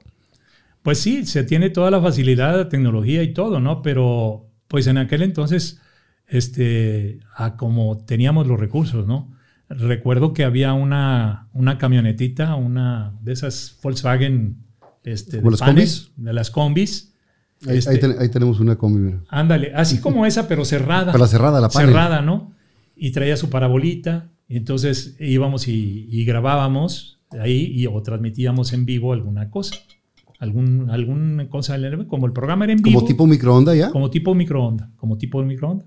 Y ahí fue cuando ya en el 88, 1988, este, siendo director Gilberto, eh, dice, oye, pues el programa tiene que salir del estudio por cuestiones de costos, por cuestiones de mm, diversas, diversas cosas, ¿no? Este, hay que hacerlo en exterior completamente. Pero lo malo de todo esto es que nos quería trajeados. Imagínate, andar en los corrales de chivas y vacas y todo con corbata y saco, pues no. No, no, no era. Lo desafiamos un poquito, nos pusimos chalecos, gorra, una gorra beisbolera, papá con tipo gorro safari y así. Yo, yo me acuerdo de esas imágenes. Yo, estando en mi casa, que en mi casa mi papá trabajaba en Canal 12, competencia entre ellos, que después también fueron Televida y estaban juntos y demás. Sí, pero, estaba así. pe- pero yo veía reportajes de Alvarado. Y sin duda, algo que me hizo estar muchas semanas pegado a la televisión fue la historia del chupacabras. Del hombre pájaro. El hombre pájaro. El hombre E- Ese pájaro. fue el El primero hombre pájaro, que, sí. que- que se parecía. pero vamos a brindar y ahorita me platicas esa historia porque fue eh, un boom en la ciudad. Salud. Salud. En estos tiempos nos hemos dado cuenta de la importancia de la limpieza en nuestro hogar y los espacios de trabajo.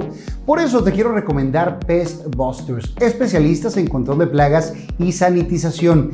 Tenemos tecnología de última generación para erradicar plaga de termitas pre y post construcción, insectos rastreros y voladores, roedores, serpientes, plagas de jardín y todo tipo de soluciones para que tus espacios estén libres de plagas y de enfermedades. Estamos convencidos de que nuestro entorno debe ser el más seguro y es por eso que te ofrecemos un servicio de protección con los mejores productos y los mejores métodos.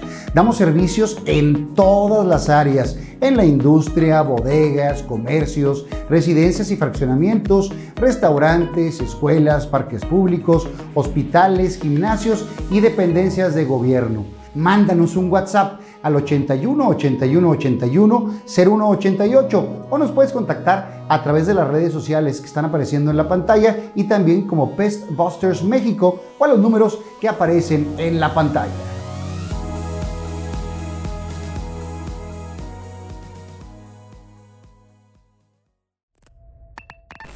El hombre pájaro. Yo me pasé semanas y semanas viendo todos los reportajes que ilustraban también, pasaban como, como dibujos de, de, cómo lo describía la gente. Fíjate que me habló en una ocasión, me habló gente de History Channel para darle continuidad a ese, esa serie de reportajes que, que sacamos, ¿verdad? Y decían, pues, ¿quién, ¿quiénes fueron los que mostraron todo esto? Bueno, pues hay reportajes de Alvarado. A nosotros nos llegó la noticia de que había animales muertos con orificios en el, en el cuello, en, ahí en un ranchito de Santiago, Nuevo León. Y fuimos, efectivamente, pues había chivas y, y perros y de todo, estaban muertos, como que estaban desangrados. Entonces uh -huh. no sabíamos realmente qué era lo que pasaba, ¿no? Preguntamos a los lugareños de ahí y uno de ellos nos indica, es que vimos a un ave grande que se paró aquí y, este, y empezó a revolotear y hizo escándalo y, este, y pues amanecieron muertos estos animales. ¿Y cómo era? Pues era el tamaño de un, de un ser humano, de una persona, ¿no? Entonces de ahí surgió la leyenda del hombre pájaro, el hombre pájaro. Pues fue tanto que eh, hubo un momento en donde vino un investigador de Bélgica que pues estaba estudiando esa supuesta reminiscencia del pasado, porque surgieron más, más personas que habían tenido avistamientos de hombres pájaros, que decían, es que yo lo vi en la carretera. Incluso un compañero de ahí de nosotros, muy serio, de ahí del canal, que era de continuidad, eh, el señor Sandoval, este, dice, yo venía manejando en la carretera Laredo, aviento la luz larga y donde veo la luz larga estaba parado el, en medio de la carretera. En medio de la carretera y se empieza a ejercer, a volar. Y así hubo gente que nos hablaba de la colonia del Valle, gente que nos hablaba de diferentes lugares. Entonces dijimos, bueno, tú sabes que una noticia al tercer día, como los difuntos, uh -huh. este, ya, ya. Entonces ya dijimos, ya, ya, ya, ya se hizo.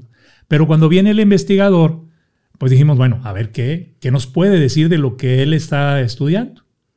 Entonces no quería soltar nada, no quería decirnos nada. Yo tuve que hacerme valer de una supuesta este, orden que había dado el gobernador Alfonso Martínez Domínguez para saber qué había pasado con el hombre pájaro.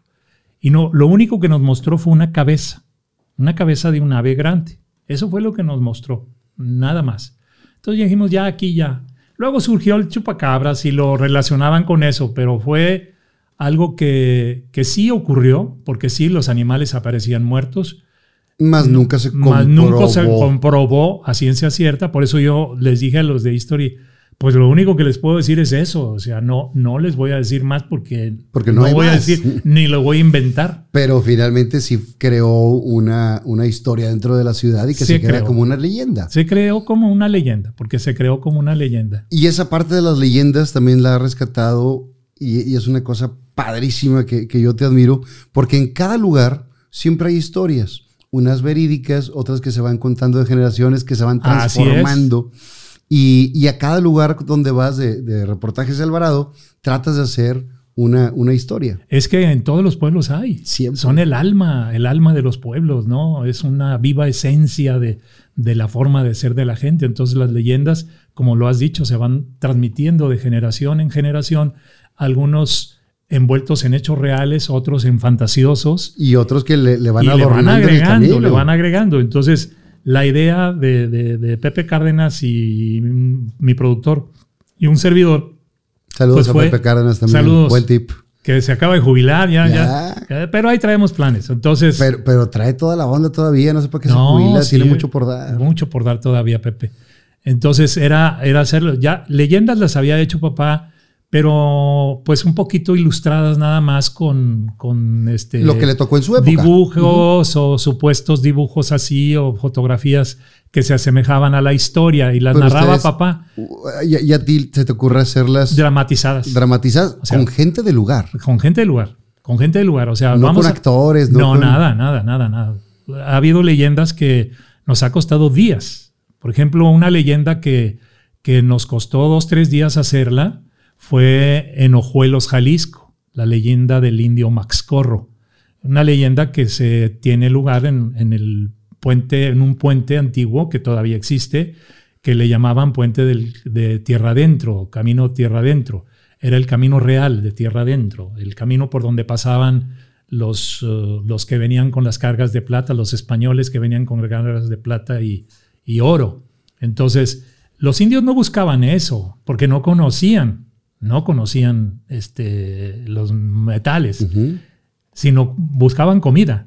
Entonces los atacaban y esto y lo otro. Nos costó trabajo porque participaron 40 personas. Wow. 40 personas que no eran actores. 40 personas que se, se- se prepararon para dramatizarla y que la ensayamos y todo. Y que, bueno, pues había que esperar el momento preciso del ocaso del, del día, en donde el sol se metía, donde la carreta, tuvimos que conseguir una carreta. Al principio se quiso hacer tan real, fíjate, porque bueno, ¿qué eran lo que hacían los indios? Los indios o quitaban la cabellera o quitaban el corazón. Entonces lo quisieron hacer tan real que se traen un corazón de una res y todo sangrado así. Entonces dice Pepe, no, dice, oye, eso es grotesco. Está muy fuerte. Está muy fuerte, está muy fuerte. O sea, el momento en que l- clavan así la, la, la, este, La- la lanza, se, se- hace el truco, ¿no? De que se clava la lanza y que se saca así el corazón, brotaba así el corazón. Entonces, eso se ve muy mal.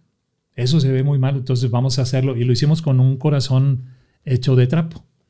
Y, y nos llena de orgullo, fíjate, porque el hecho de una realización así tan importante, pues este, te va transportando, te va ah, dando la imaginación de cómo sucedió y de todo eso. Entonces, fue una manera distinta de preparar las leyendas. Y es una manera de dejar también un legado Claro, pa- pa- histórico. porque va a quedar para la posteridad. Y, y a lo mejor que en algún momento algún historiador ya no continuó con esa leyenda o ya no la, la siguen diciendo, Ahí pero está. aquí está. Ahí está. tienes. Y ¿Cómo vamos- cuántas han grabado? No, son muchísimas, Fer. Son muchísimas leyendas este, de toda índole y en todo el país. Bueno, pues casi todo el país, ¿verdad? Donde hemos ido, sí, efectivamente. Lo primero que preguntamos es las leyendas.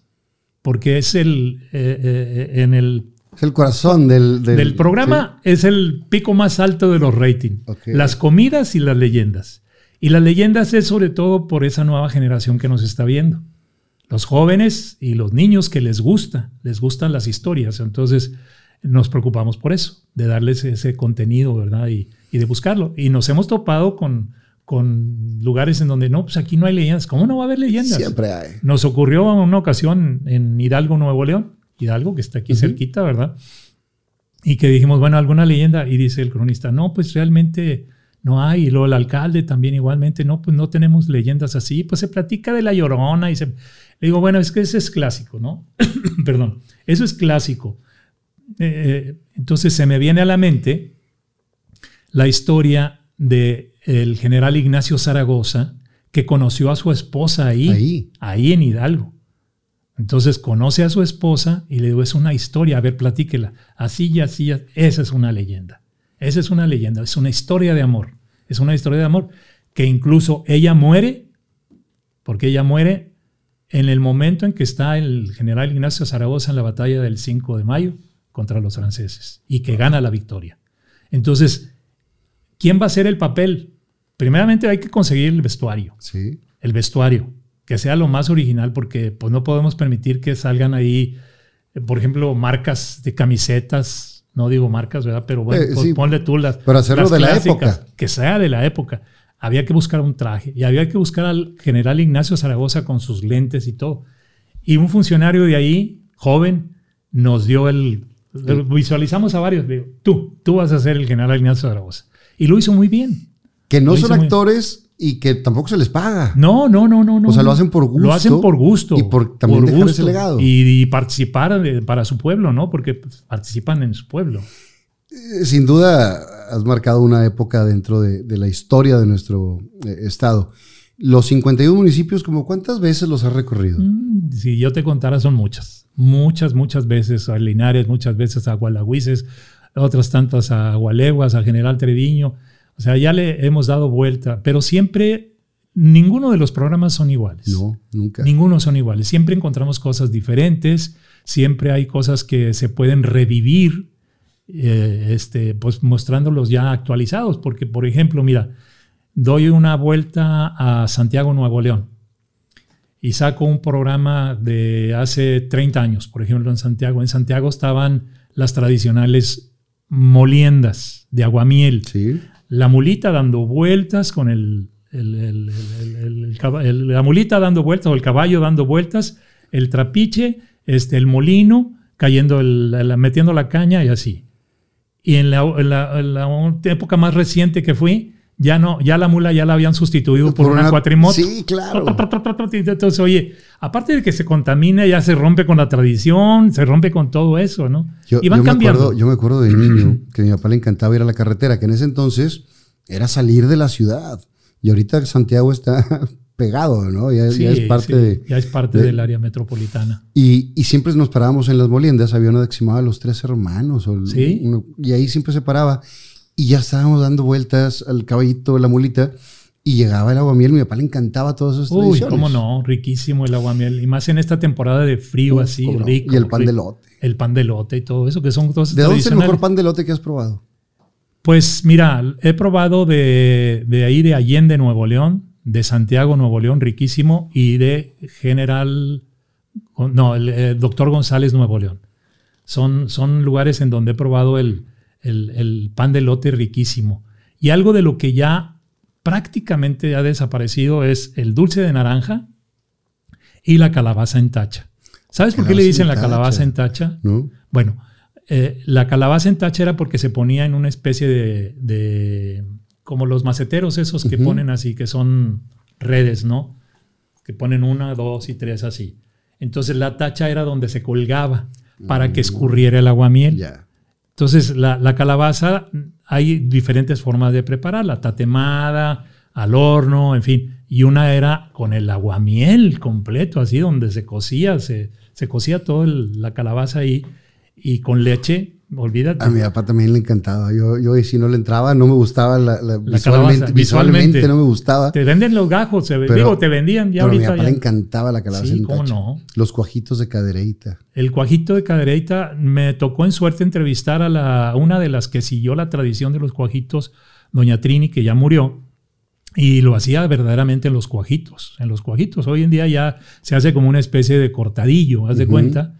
Lo siguen haciendo, pero ya perdió la cambió la esencia cambió, de cómo era. cambió de cómo era. Otro que me acuerdo mucho, un dulce de frijol. El dulce de frijol General Treviño Agualeguas. Esos son los, este, los que han seguido la tradición de hacer el dulce de frijol, ¿verdad?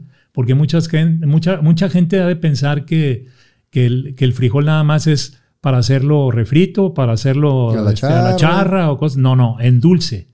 Y pues ahí lleva su leche, lleva su azúcar, lleva su canela y en la forma de prepararlo y todo eso. Entonces han seguido la tradición. Y haz de cuenta que estás probando una natilla de leche. Pero Eso. de frijoles. Pero es de frijol. Wow. Riquísimo. Ese sí se me ha sabro- antojado. Riquísimo. General Treviño.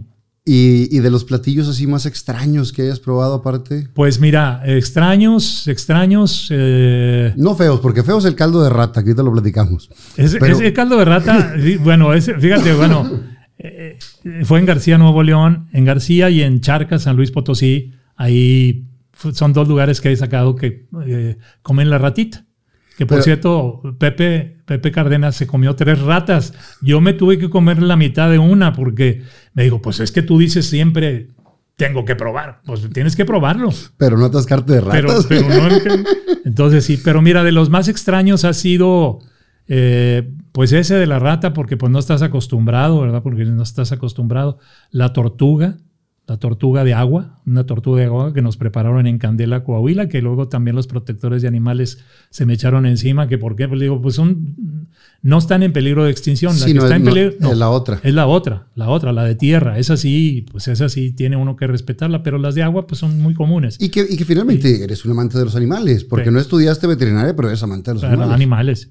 Y uno de los más raros es la patagorría. ¿Y esa qué es? Y no viene nada de patas. no viene nada de eso. Patagorría es un, es un preparado de guisado con las vísceras del borrego. Y es una, es una receta ancestral. Fíjate, desde los judíos sefarditas que enseñaron todo esto. Porque pues tenemos mucha herencia, herencia Mucha de la alimentación o de la gastronomía de, de nuestro estado viene de los judíos sefarditas. de judíos sefarditas. De hecho, el comer cabrito Sí, de- debemos a los judíos sefarditas, porque el judío no, no mata por matar. Eh, El, el judío eh, tiene que ofrendarlo y tiene que sacrificarlo de una manera. Ellos no, no, no lo hacen así como lo hacen hoy en día en los rastros o todo. no. Ellos desangran. Poco a poco el animal va muriendo y no, no destazan, vaya, el animal. Por eso están en canal. Claro. Siempre están en canal así los, los cabritos.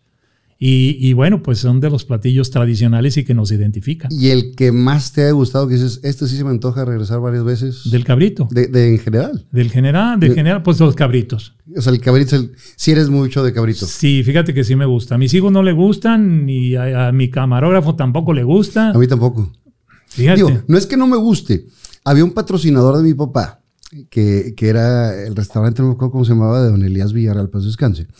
Y todos los domingos llevaba cabrito a la casa. Todos los ¿El Gran. Pastor? No, no era, era, era acá por, por el norte. Félix, vamos hacia el norte. y te acostumbraron a, a comer. todos los domingos hasta que me harté, porque digo, el sabor es un sabor. Pero sí lo comías. Sí, sí lo comía. Y sí lo como. Pero no es algo que diga, ah, se me antojó el cabrito. No, No, a mí no, sí. se me antoja el a cabrito. mí sí, a mí sí. Y, y durante meses y meses o años comimos cabrito todos los domingos hasta que ya me dio en cara, ¿no? Pero, pues es un platillo de nosotros, que es muy característico. Es muy característico. Y más ¿En cuando qué, lo ¿En qué preparan. formas lo has comido? En salsa, en fritada, en al ataúd, en latina volteada, este cabrito Al pastor. a la griega, cabrito al pastor. Este, pues yo creo que de, De todas, todas las las recetas maneras. he sacado, fíjate, porque de todas las, de hecho estoy preparando un libro que, que próximamente lo daré a conocer con todas esas recetas que he recogido Wow. en cada uno de los pueblos.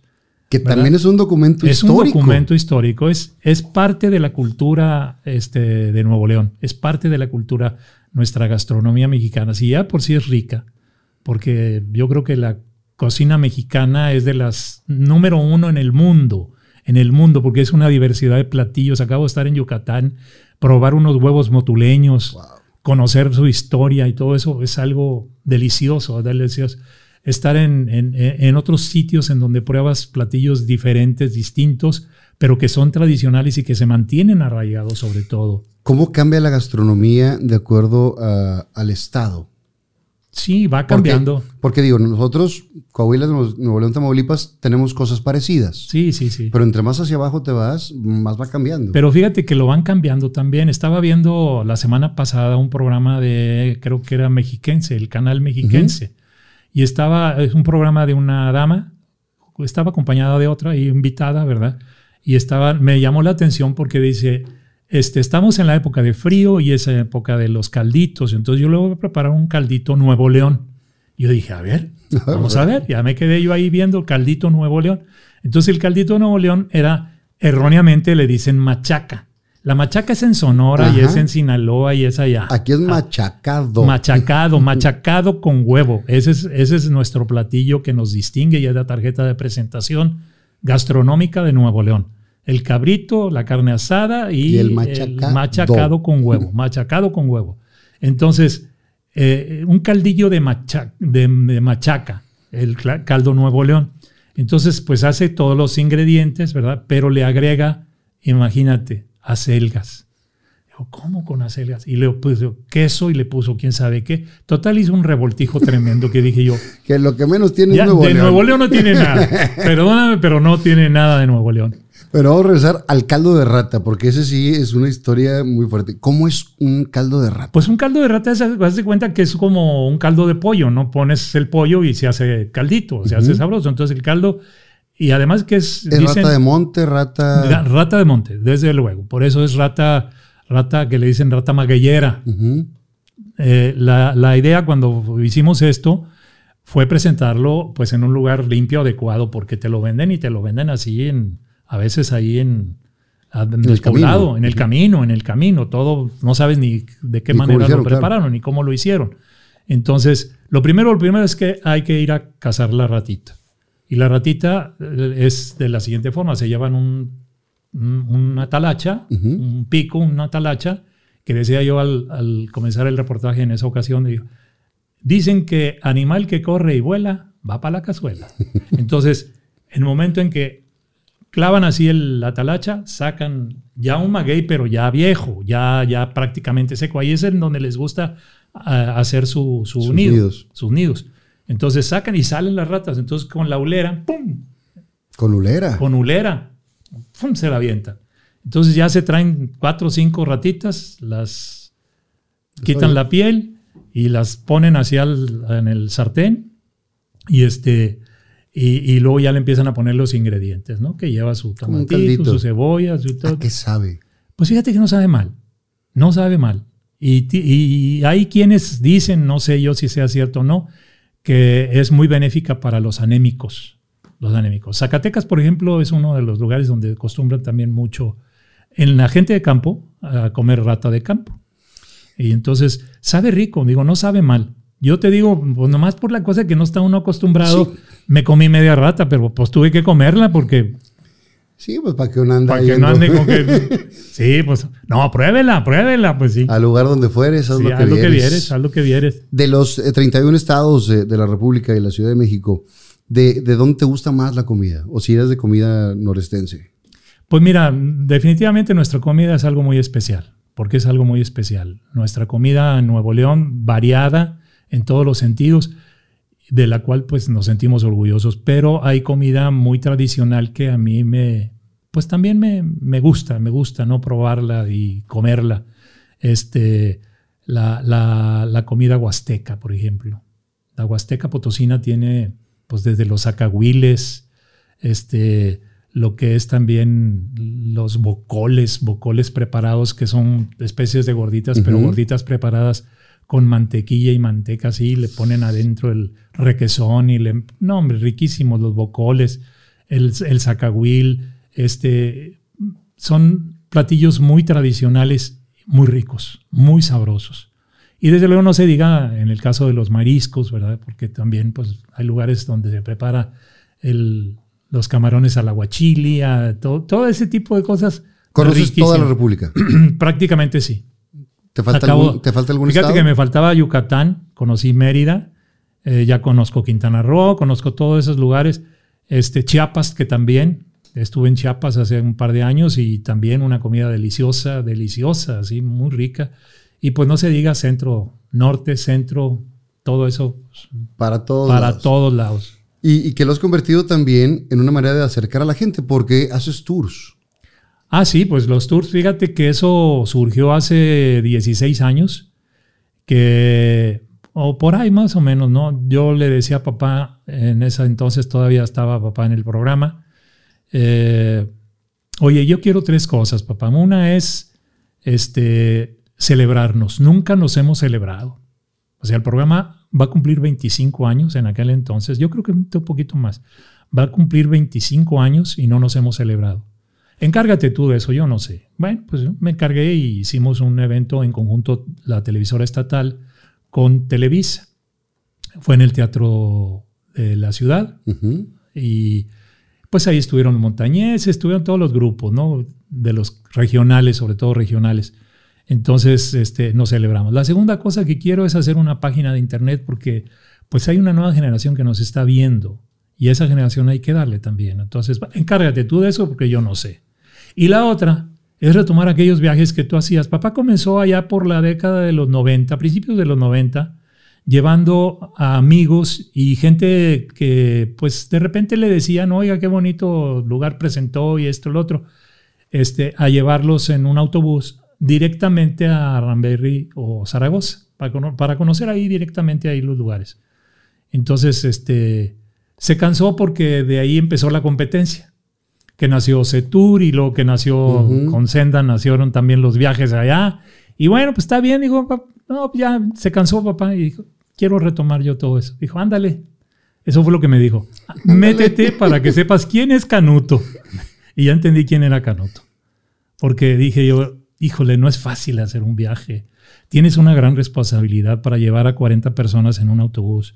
Este, eh, vigilar que todo esté bien, que vaya coordinado, que haya una logística, que no ocurra ningún accidente, todo ese tipo de cosas. Entonces, a mí me pasó que pagué mi noviciado en el primer viaje, a la primera a la primera. ¿Qué Por eso supe ahí? quién fue Canuto, porque por eso supe quién era Canuto. Yo no llevaba ni un curita, así, ni un curita. Entonces, se me cae, un- iba conmigo una señora, porque iba a viajar un magistrado, y a última hora me habla y me dice, fíjate que me surgió esto y no puedo viajar. Entonces, este, ¿cómo ves si lo puedo transferir? Sí, mira, se lo voy a pasar a una abogada que me ayuda aquí en el buffet y, este, y pues no sé con quién vaya a ir. Eran dos lugares para el magistrado y su esposa. Entonces, pues ya venía, venían ahí en el grupo y la señora, la, la- la- la abogada, era, era, era más joven, desde luego, venía con una tía, ya grande, ya grande la señora. Entonces vi que la señora, estábamos en el velo de novia, ahí en el Salto de Zaragoza, estaba apreciando y haz de cuenta que estaba con las manos abiertas así, y la vi llorando y le digo, ¿se siente bien, señor? O interrumpo yo, a lo mejor está en un momento quizá de reflexión o de oración o no sé. Estoy agradeciéndole a Dios esta obra tan hermosa y no, sin saber que teníamos. Y nunca me imaginé poderla conocer porque pues es, es algo que, que- que jamás pensaba. Y cosa que yo le agradezco mucho, ¿no? Le dije, agradezcale al magistrado que fue el que le regaló el lugar. Entonces, lugar. yo platicando con la licenciada, estábamos ahí, están unos escaloncitos y hay mucho musgo. Y de repente que se me cae la señora. El pie, haz de cuenta, la planta del pie estaba del otro lado así volteada.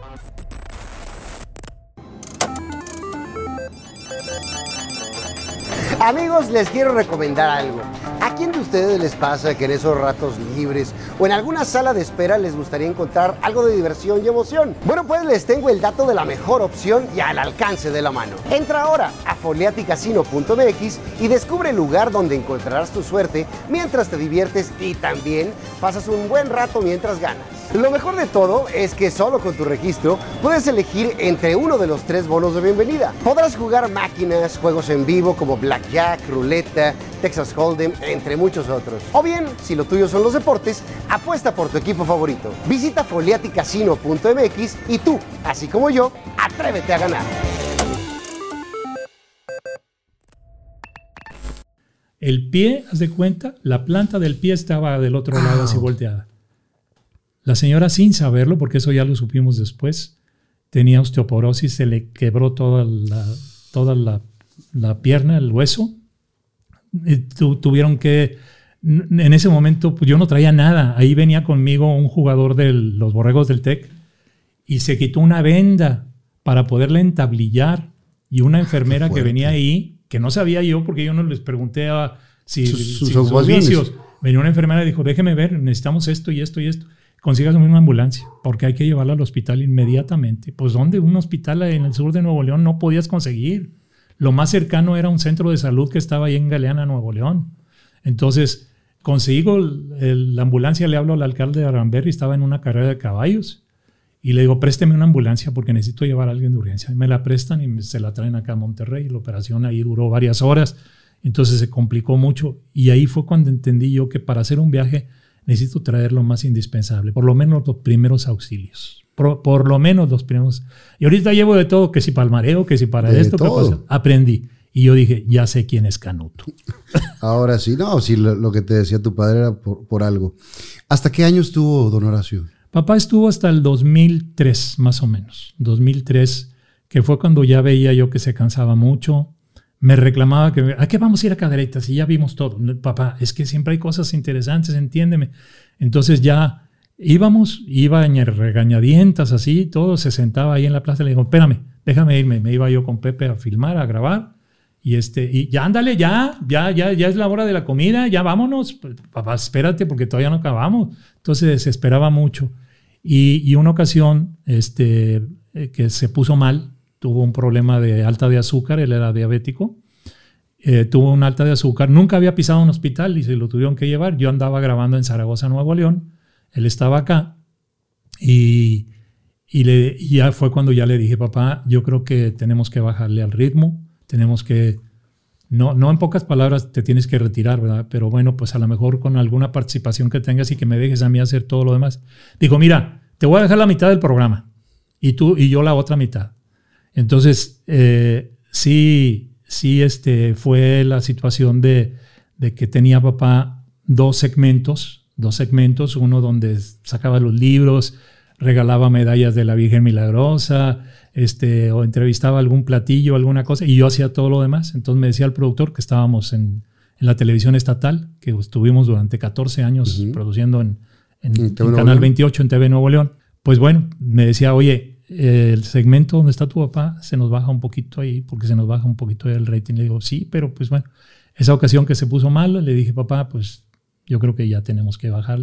Y sí, fue cuando ya papá, pues ya no, ya no pudo, ya no pudo, además ya su, sus piernas no le respondían, porque no le respondían, y entonces además me pasaba una cosa, que cuando estábamos ahí me hacía recordar algo que, que bueno, a mí me lo dijeron ya después, porque me lo dijeron después. Al principio se lo decían a él, porque se lo decían a él. Deje hablar a su hijo. ¿Por qué? Pues porque pues papá era el de la experiencia, era el que tenía toda, la facilidad de poder tener la comunicación con el público. Y pues yo estaba verde. Y ya al final me decían, dejen hablar a su papá, dejen hablar a su papá. Entonces, pues sí, pero yo lo que me preocupaba, me preocupaba mucho era porque repetía papá las cosas, repetía y repetía, pero era ya por su edad, era por su edad. Entonces, pues bueno, fue la cosa de que me di a la tarea de seguir con, el programa y de continuar con ese mismo perfil. Él tenía el miedo de que yo pudiera cambiar el perfil. No, el perfil es el mismo. Es el mismo, claro, renovado con la tecnología, con cosas diferentes, distintas, más dinámicas, más así, ¿no? Y yo creo que eso va a suceder cuando yo también me retire, ¿verdad? Porque pues eso va a suceder, tiene que cambiar, tiene que evolucionar. Eh, sale del aire don Horacio, recuerdo una vez, yo creo que sí. ¿Esto fue 2003, 2004 cuando dejó de estar? En 2003 salió el programa. Eh, lo fuimos a ver todo el equipo de gente regia. Eh, fuimos contigo. Tenían un, un, estudio donde vivía el. Había mucho, muchas, me acuerdo, muchos recuerdos, muchas cámaras. Ahí era donde tenía la productora. Esa era su casa de, de donde nació él. Y era la casa de sus papás, de mis abuelos. Y él la convirtió, porque pues fue parte de la herencia, ¿no? Y fue un museo. Un museo prácticamente, es un museo, con muchas cosas de aparatos y todo, y ahí atendía al público. Ahí en, su sillón y todo llegaba la gente.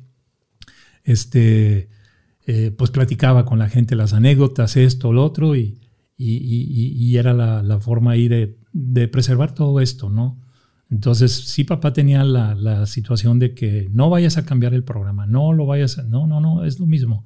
Y sobre todo una, una gran enseñanza, el respeto. Eso es algo de lo que yo he aprendido. Porque ha habido ocasiones en donde me han entrevistado colegas periodistas de los medios, ¿no? Y que me han preguntado, ¿cómo ha podido llegar el programa tantos años? Ya estamos por cumplir 42 años al aire, 42 años, que se dicen fácil, pero son muchos años. Entonces, es muy sencillo, les digo. Uno es darle a la gente lo que la gente quiere ver, necesita ver y le gusta ver. Eso es una preocupación siempre, el estar buscando las cosas que puedan interesarle a la gente y cosas que les traiga el acercamiento a algo, ¿verdad? Porque muchas veces es la nostalgia la que se involucra y todo eso, ¿no? O el aprendizaje mismo. La otra es estar innovando, siempre estar creando cosas nuevas, ¿no? La tecnología nos permite hoy pues hacer tomas aéreas en los drones, hacer con tres, cuatro cámaras, hacer una producción, una auténtica producción. Comenzábamos con una sola cámara, en fin. Eh. Y la tercera, que es para mí la más importante y que ha sido la enseñanza que me dejó mi padre, es el respeto respeto al público. Yo nunca me verás decir una majadería, una mala palabra este, frente a una cámara, porque eso me lo enseñó mi padre. No, ni afuera. Ni afuera. Nunca te he escuchado decir una maldición. Entonces, ponle tú que es muy común hoy en día y no porque me la dé de, muy no, mocho, golpe de pecho, no, pero sí, no, no, no, persona sumamente profesional. Tiene uno que ser respetuoso. Tiene uno que, ¿por qué? Porque yo sé que me está siguiendo ya una nueva generación. Están los abuelos al pendiente, los hijos, los nietos, y entonces, pues tiene uno que preocuparse por darles un buen contenido, una buena enseñanza. Eh, tú naciste en el seno de una familia eh, diferente porque tu papá fue un pionero de, esto. Viste trabajar a tu padre con todos los grandes de la televisión, conviviste con todos los grandes, trabajaste con todos los grandes. Todos los grandes. Aprendiste y te toca también ver cómo llegan nuevas generaciones y se empieza a transformar muchas de estas cosas. ¿Cómo ves la televisión actual? Pues mira, la veo con una situación y no es ninguna crítica, ¿no? Porque es, no es ninguna crítica muy diferente, muy distinta, porque hoy en día, pese a todos los recursos que se tienen, no lo saben aprovechar. Los aprovechan eh, de una manera, pues a lo mejor este, visualmente pero, pero que te deje. A mí me da mucho gusto que de repente me encuentro a alguien en la calle o me escriben mensajes y se acuerdan de un reportaje que pasé hace, 20 años. ¿Qué quiere decir? Y ese es un consejo que también me dejó papá, porque me dijo, mira hijo, tú estás en los medios y la gente está, te tiene presente. Te sales de los medios y, y a los tres meses se olvidan. A los tres meses se olvidan de ti. Procura siempre traspasar la pantalla. Cuando traspasas la pantalla la gente siempre te va a recordar. Y tú sabes quiénes son recordados. Tu padre, José Marroquín. Tu padre. Papá. Y tanta gente, tanta gente de los pioneros. En cambio, han aparecido nuevas generaciones y se han olvidado. O sea, de repente salen y pues quién fue, pues quién fue fulano de tal, pues, pues no, no. ¿Por qué? Porque no, no te preocupaste por traspasar esa pantalla. Cuando ya traspasas eso, como lo, dijo un día Enrique el Perro Bermúdez, cuando el programa salió cierto tiempo del Canal 2, en aquel entonces siendo director Gilberto, eh, pues ah, se terminaron varios programas, entre ellos reportajes de Alvarado. Mayo, 10 de mayo, fíjate, en un 10 de mayo, Día de las Madres, de 1999 se acaba el programa de reportajes. Hubo reclamación por parte de historiadores, de cronistas, de, los maestros, de todo. ¿Cómo, ¿Cómo, se va a terminar el programa si es, es, algo cultural, regional que nos enseña y todo eso? Entonces, pues bueno, no, no supimos realmente, había rating, había venta, no supimos realmente cuál había sido la causa, pero bueno, pues así sucedió. Y, y, Enrique el Perro Bermúdez me lo dice ahí en la plazoleta de ahí del canal de Televisa míralalo, porque papá estaba, pero caído, caído así, pero muy triste. Y yo le decía, papá, no te preocupes, si no es aquí, es en otro lado, papá. Pues, podemos hacer el programa en otra parte. Digo, pues eso no hay ningún problema. Este, me dice Enrique, hay programas de la televisión, Eduardo, que ya las televisoras no son dueñas de los programas. Los dueños es el público. El público, se adueña y a ti te van a ver en cualquiera de donde te vayas a ir. En cualquiera, ahí te van a seguir y te van a, seguir en el horario. Mira, a mí me han cambiado de horarios como no te imaginas. Claro. Y, y, la gente lo ubica. Totalmente. La gente lo ubica. Lo ubica a tal hora, a tal hora. Entonces. Y cuando este te lo cambian, lo, lo estás buscando y regresas. Porque es un programa que es una tradición. Es una tradición. Y entonces ahí fue cuando cuando, bueno, se publicó en el periódico, la salida de reportajes de Alvarado, y, este, y me habla Judith Grace, que estaba de directora de Canal 28, vente para acá, Lalo. Y nos fuimos a Canal 28. ¿Con el nombre no había problemas? Con el nombre no había problemas porque en ese momento ya, ya lo tenía registrado yo. No la televisora. No la televisora. Ya después me lo quitaron. ese es otro, esa es otra historia. Pero seguiste trabajando en Televisa Monterrey. Sí, no, claro, no. Yo seguí trabajando en, Televisa, pero el, programa, se producía allá. Cuando vino Eugenio Escárraga, oye, ¿por qué tu programa, si es de aquí, está allá? Pues es otra historia. La administración anterior. La administración anterior así lo tomó en cuenta. Entonces, eh, eh, dijo, no, mira, vamos a hacer una cosa. Pásalo allá y pásalo aquí y se estuvieron transmitiendo simultáneamente. Durante muchos años. Durante 14 años. Simultáneamente en la televisión estatal y simultáneamente también acá. Pasaba un día de acá, otro horario acá de este lado. Entonces, pues bueno, así se mantuvo. Y, y también se pasaba por Mexicanal, ¿no?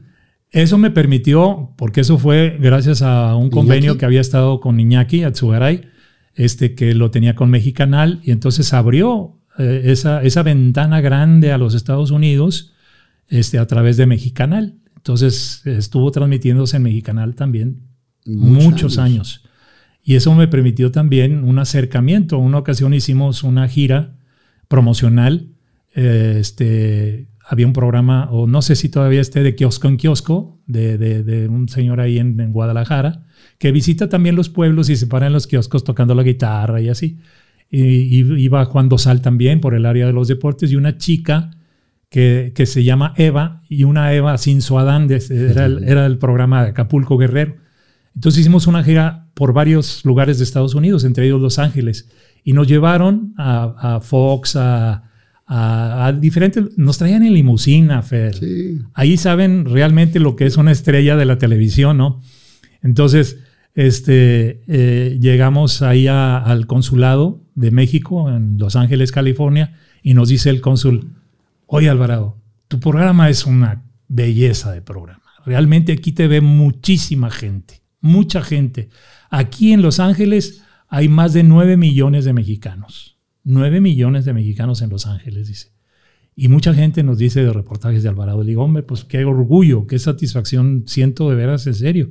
Y que bueno, me conocían también algunas personas, empezando desde el taxista que nos recoge en el, en el aeropuerto, ¿no? Oiga, usted es el que presenta el disco de pesado, ¿verdad? sí, yo soy, digo, yo soy. Te conviertes en una cara familiar. Pues sí, prácticamente. Y la gente más que admirar, te considera de la familia. Pues ya formas parte de eso, porque eso es lo que quizá también te suceda a ti, ¿no? Este, a veces mi esposa me dice, oye, pareces diputado porque vas saludando ahí en el súper, ¿qué huele, qué huele, cómo estás? Y, pues sí, pues se, se, convierte uno en parte de la familia, ¿no? Ya es, es un miembro más. Te ven como el compadre, el amigo, el hermano. Y parte del inventario de la ciudad. Y parte del inventario. Ya hay gente que me dice, no, usted es un, ¿cómo dicen? Un patrimonio de Nuevo León. Ay, caray, digo, ya, ya, ya, ya, me, ya, ya me fui muy alto, ya, ya me pusieron muy alto. Otra de las cosas que, que siempre estuviste muy pendiente en el canal fue el corredor del arte. El corredor del arte lo tuve después de haber salido, porque pues duré 26 años, 26, 27 años en el departamento de noticieros, que llegué hasta la jefatura de, redacción, ¿verdad? Y, y, pues bueno, ya cuando entró la nueva administración, entró de lleno ya Televisa, si tú lo recuerdas, en el año 2000, este, pues ya me iban a liquidar. A mí me iban a liquidar ya en ese momento.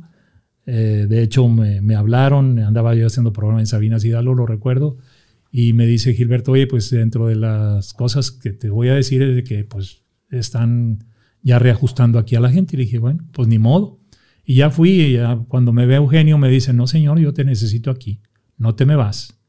Entonces empecé ahí a integrar un departamento. Primeramente fue que me hice cargo de la oficina Foro, de Gilberto, fíjate. Me hice cargo de la oficina Foro y de otro programa que él tenía que se llamaba Estación La Alameda. Duré ahí dos años, teníamos en un grupo, éramos un grupo de investigadores, editores, de reporteros y todo. Y luego ya después, cuando Gilberto se retira, este, que el último fue un programa bohemio, algo así que, que, hicimos, eh, me pide Eugenio Azcárraga este, formar un departamento de espectáculos para dar información porque nacían nuevos programas en el canal, entre ellos uno que era Ellas con las Estrellas, con Tere Marín y Ana Valdés, ¿verdad? Entonces, digo, tú te vas a encargar del departamento y vas a formar, entonces, de cero, empecé de cero desde ir a, este, a, que me instalaran las computadoras, a, saber y, hacer un organigrama ahí, pues tú te vas a dedicar a la música pop, tú te vas a dedicar a la regional, tú te vas a dedicar a la, no existía ese departamento. No se existía, no existía. Entonces ya integré con redactores y reporteros y todo. Entonces se integró eso y ya después, pues como al año y medio fue cuando me, me dijeron, oye, pues hay que saber otra etapa y ya me fui a, a relaciones públicas. Relaciones públicas me hice cargo, entre ellos, de la vinculación universitaria, de hacerle las, las guías a los estudiantes de, las facultades, ¿verdad? Sobre todo para que conocieran, de hecho, cómo se produce un programa, cómo, cómo son las instalaciones de la televisora y todo eso. Eh, uno bien sacrificado, fíjate que tuve. Y bueno, lo tuvimos Pepe y yo. Pepe, Pepe Cárdenas y yo. Nuestra Belleza Nuevo León. Imagínate la coordinación de Nuestra Belleza. Y, yo también sufrí varias conducciones. sí, te acuerdas, ¿no? Yo sufrí varias este, conducciones. pues Nuestra Belleza Nuevo León, pues bueno, pues eso me permitió varios reinados, la confianza con Lupita Jones. ¿Por qué? Porque los papás tenían confianza con uno, ¿no? De que las cosas pues iban a ser rectas, iban sobre todo pues a... estar cuidadas. A, estar cuidadas, ¿no? Al respeto y eso fue, El respeto, el respeto, ¿no? Y, fueron ocho años que estuve hasta que me dijo, me dijo el jefe Azcárraga, me dice, ya, ya, este, deja eso que lo haga producción y dedícate a cada otras cosas. Entonces, eh, a mí cuando, cuando sale Gilberto de la dirección y que entra Eugenio, este, pues el corredor del arte quedaba bailando. bailando porque quedaba bailando. Entonces me dice Gilberto, hazte cargo del corredor, hombre, pídele chance ahí a Eugenio. Y ya le hablé con, con, con Eugenio y le dije, oye, fíjate que José, ya hazte cargo del Corredor del Arte. Que es un gran proyecto. 18 años duré. Un gran proyecto. Qué lástima que ya no está. Ahorita, ahorita se, se, convirtió en un mural de fotografía. Un mural de fotografías de todos los que hemos pasado por ahí, pero, pero fíjate, el Corredor del Arte permitió un acercamiento con todos los de la, de la plástica, del arte, de todo lo que... Y no nada más locales, nacionales e internacionales, porque yo me traje a gente de, de, de Europa, gente, pintores de Europa, Centro, Sudamérica, que vinieron a, exponer sus obras.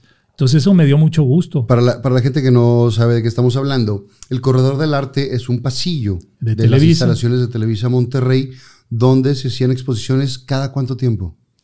Pues cada mes era uno distinto. O sea, eran 12 por año. 12 por año. Wow y tener la oportunidad cualquier persona de llegar y decir quiero conocer el corredor de arte. Claro, pero había que primeramente hacer una evaluación de cuál, era su obra, cómo era, todo eso. No, no, pero la gente del público, o sea, de, poder llegar y decir yo quiero Ah, no, yo quiero conocer el corredor del arte, claro, sí. todos podían pasar a ver las obras. Había un horario que establecía ahí, que era de 9 de la mañana a 6 de la tarde, más cuando se vino la época de inseguridad y que pues las, las puertas de Televisa tenían que cerrarse a ciertas horas y todo eso pero sí permitió este, tanto la, la visita como también la, la, exposición. exposición, ¿no? Y había exposiciones que eran colectivas, porque yo tuve exposiciones colectivas, por ejemplo, en una ocasión que me presentaron un proyecto de, de internos del penal del Topo Chico que pintaban, y entonces estuve ahí a 10, 10 este, expositores que no estuvieron presentes porque no les daban permiso de salir, pero estuvo presente ahí el director del penal, estuvo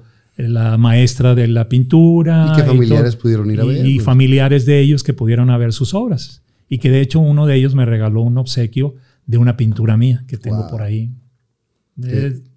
Cosas que... Qué buenas que- historias. ¿no? No, y fíjate que muchas historias, ¿no? Hu- Hubo una vez una chica que me llegó con una obra. ¿Qué, qué pintas? Pues yo pinto ojos.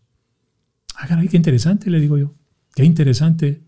¿Por qué? Porque los ojos te dicen muchas cosas. Te dicen bondad, te dicen tristeza, te dice ira, te dice vanidad, te dicen muchas cosas dentro de todo lo que es nuestro, Sí.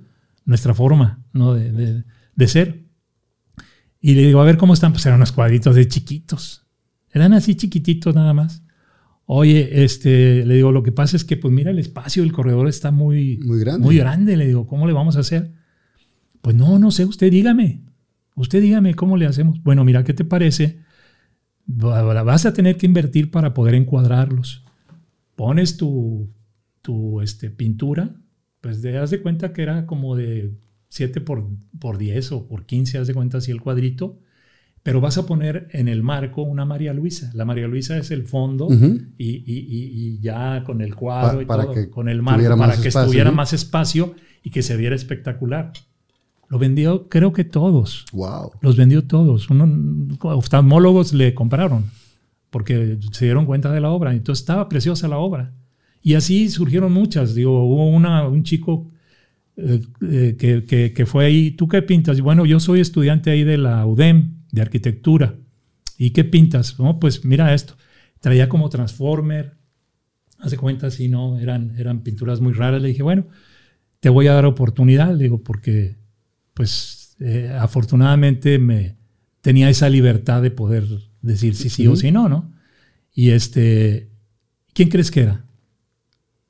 Gilberto Cerezo, ¿te suena? Eh, Gil Cerezo es el cantante de Kinky. Kinky. Sí. Y ahí fue, ahí estuvo conmigo. Wow. Ahí estuvo Gilberto, ¿verdad? Y este, y, y, pues bueno, de repente me ha mandado algún mensaje por ahí. Otro chico del tecnológico que llegó con arte aéreo. Fíjate, un arte aéreo ahí hecho así, este, con, pues con triángulos, círculos, eh, esferas y cosas así de esas, ¿no?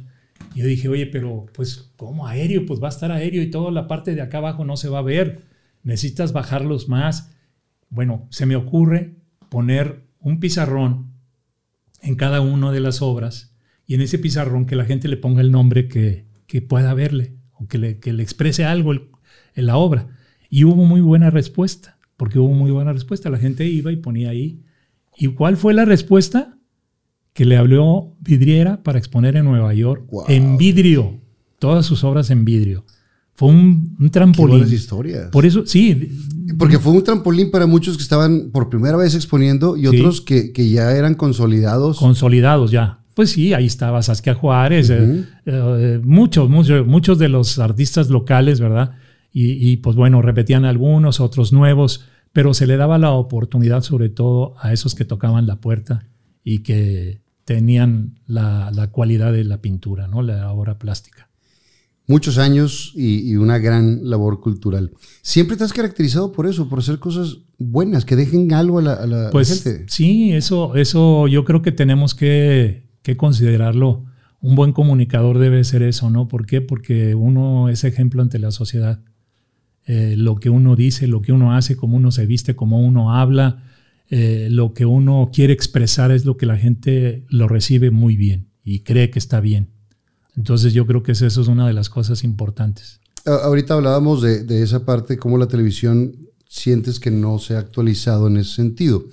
Pero ¿cómo ves a los conductores de ahora? Porque Pues hay chicos, hay chicos este, que tienen mucha cualidad y que van, van subiendo, van subiendo muy bien, están preparados. Hay algunos, no digo nombres para no, no ofender a nadie ni tampoco para bien ni para mal. ni para bien ni brincar a nadie ni nada, pero, pero hay, pero hay otros que sí, de repente sí, este, no, no es posible. Mira, una de las cosas que, que me enseñó el hecho de, de prepararme bien para presentar mi examen de locutor y sobre todo en la cuestión de, de los idiomas, las raíces, este, no es posible que un comunicador en las noticias te diga en la ciudad de Hoyo o en la ciudad de Austin, Texas, debes de saber por lo menos la pronunciación. Sí. La pronunciación.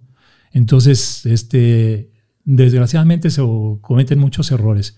Y errores tanto también ortográficos. ¿Por qué? Porque ves en, la, en el generador de caracteres, en los títulos que aparecen ahí, en donde de repente este, pues hay errores.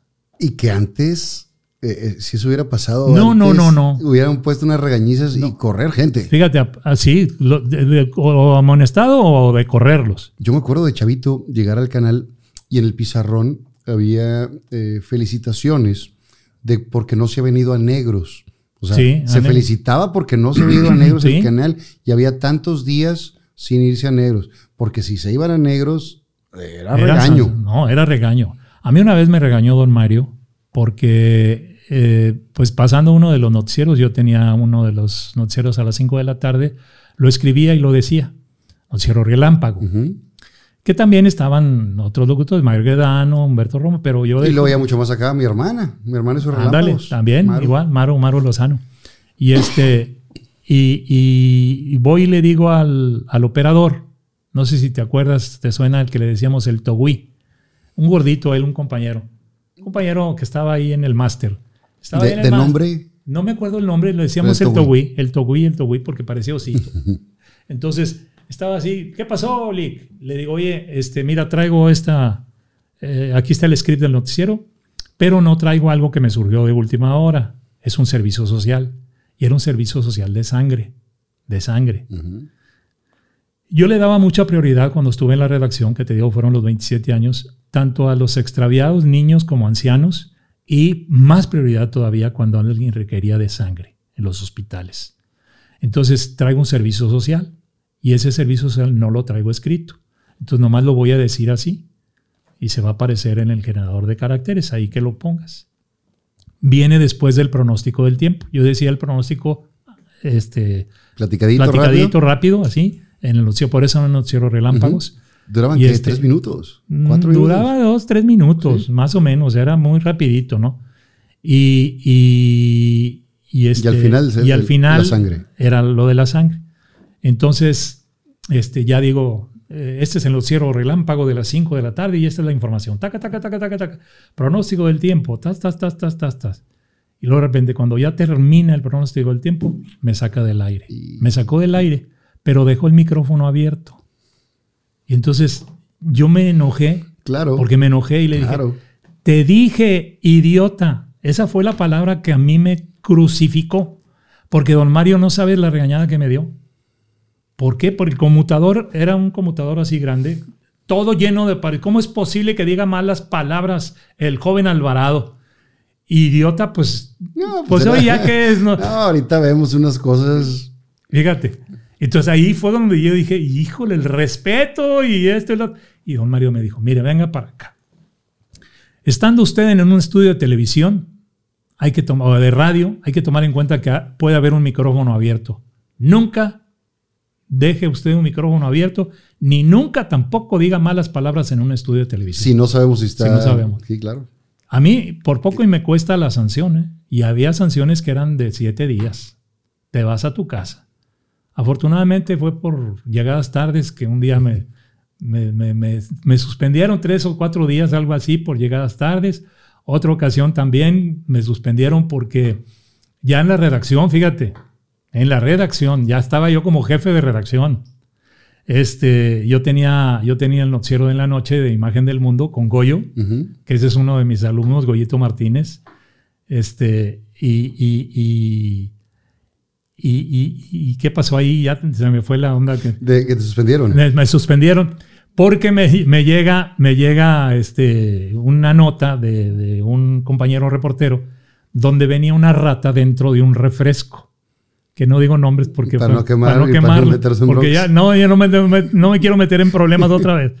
Pero venía la rata, estaba así y estaba cerrada la, la, lata. no, no era la, lata, era, la de vidrio. La de vidrio.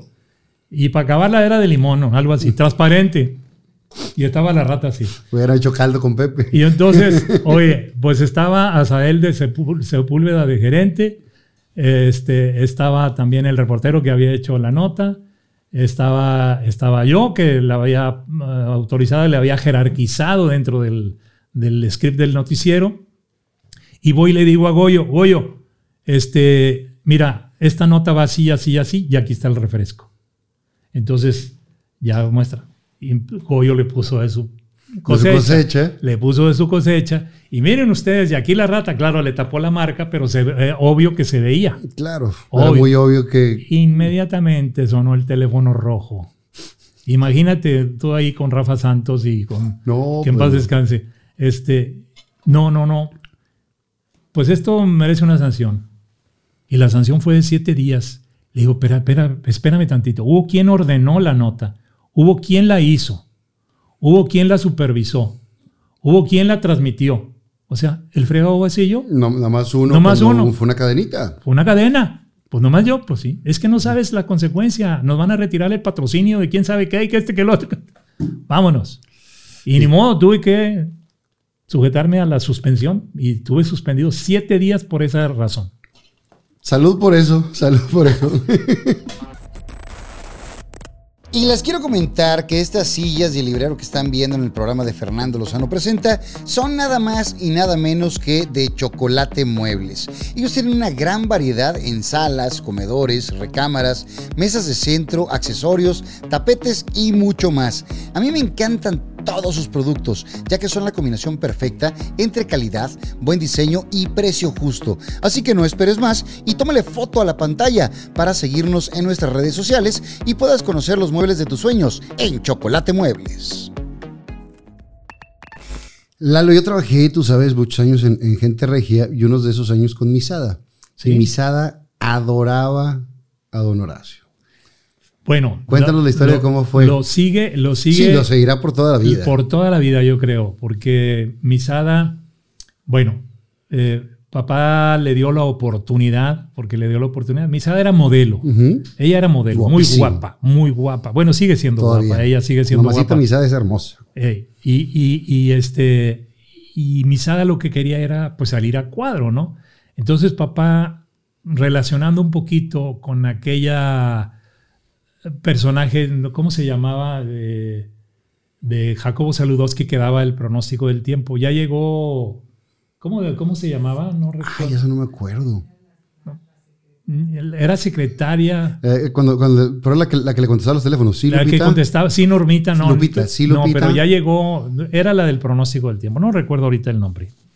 Ya, ya nos está eh, así De- como Decía que Piporro. Sí. eh, estoy escuchando los primeros acordes del Valsheimer. del Valsheimer. No, no, pues es que imagínate con tanta historia. Claro, son muchos, Ya- muchos ya- años. Ya, ya, con tanta historia son muchos años. Entonces eh, dijo, ¿le sabes a los, a los Horóscopos. horóscopos? Y se- dijo, sí, como tú con los deportes. Y Como... creo que papá le dio un libro, le dio un librito para que empezara ahí. Y se involucró tanto con y eso. estudió. que se- y estudió claro. todo eso, entonces este, es una gratitud que siempre le ha mostrado y eso es una de las cosas que a nosotros como familia nos llena de satisfacción. Siempre debe uno reconocer quién, quién te abre las puertas, quién te dio la mano, quién te dio el apoyo para Claro. hacer las cosas, ¿no? Y ver lo que han crecido, porque lo que han crecido pues, es enorme, ¿no? Otra de las eh, figuras muy cercanas a tu familia, don José Marroquín Leal Pipo, mi Mm, maestro. sí, indiscutiblemente. Eso, híjole, pues bueno, tanto familiarmente como profesionalmente, ¿no? Fue un acercamiento con Pepe, este, bárbaro, ¿no? Primeramente fue, fue padrino de mi hermano Lacho. Fíjate, es una anécdota, si me lo permites. Claro. Estábamos haciendo la primera comunión, estaba yo en el colegio franco-mexicano y estábamos ahí estudiando los tres, son tres, tengo otros dos hermanos, hombres.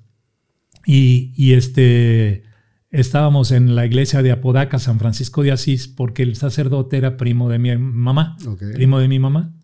Y entonces pues ya íbamos con el uniforme del, del colegio, pantalón color de ese beige, beigecito, con saquito azul marino, nuestro aquí eh, El- el- el- el escudo, el escudo, y traíamos el rosario en la mano y la Biblia en la mano.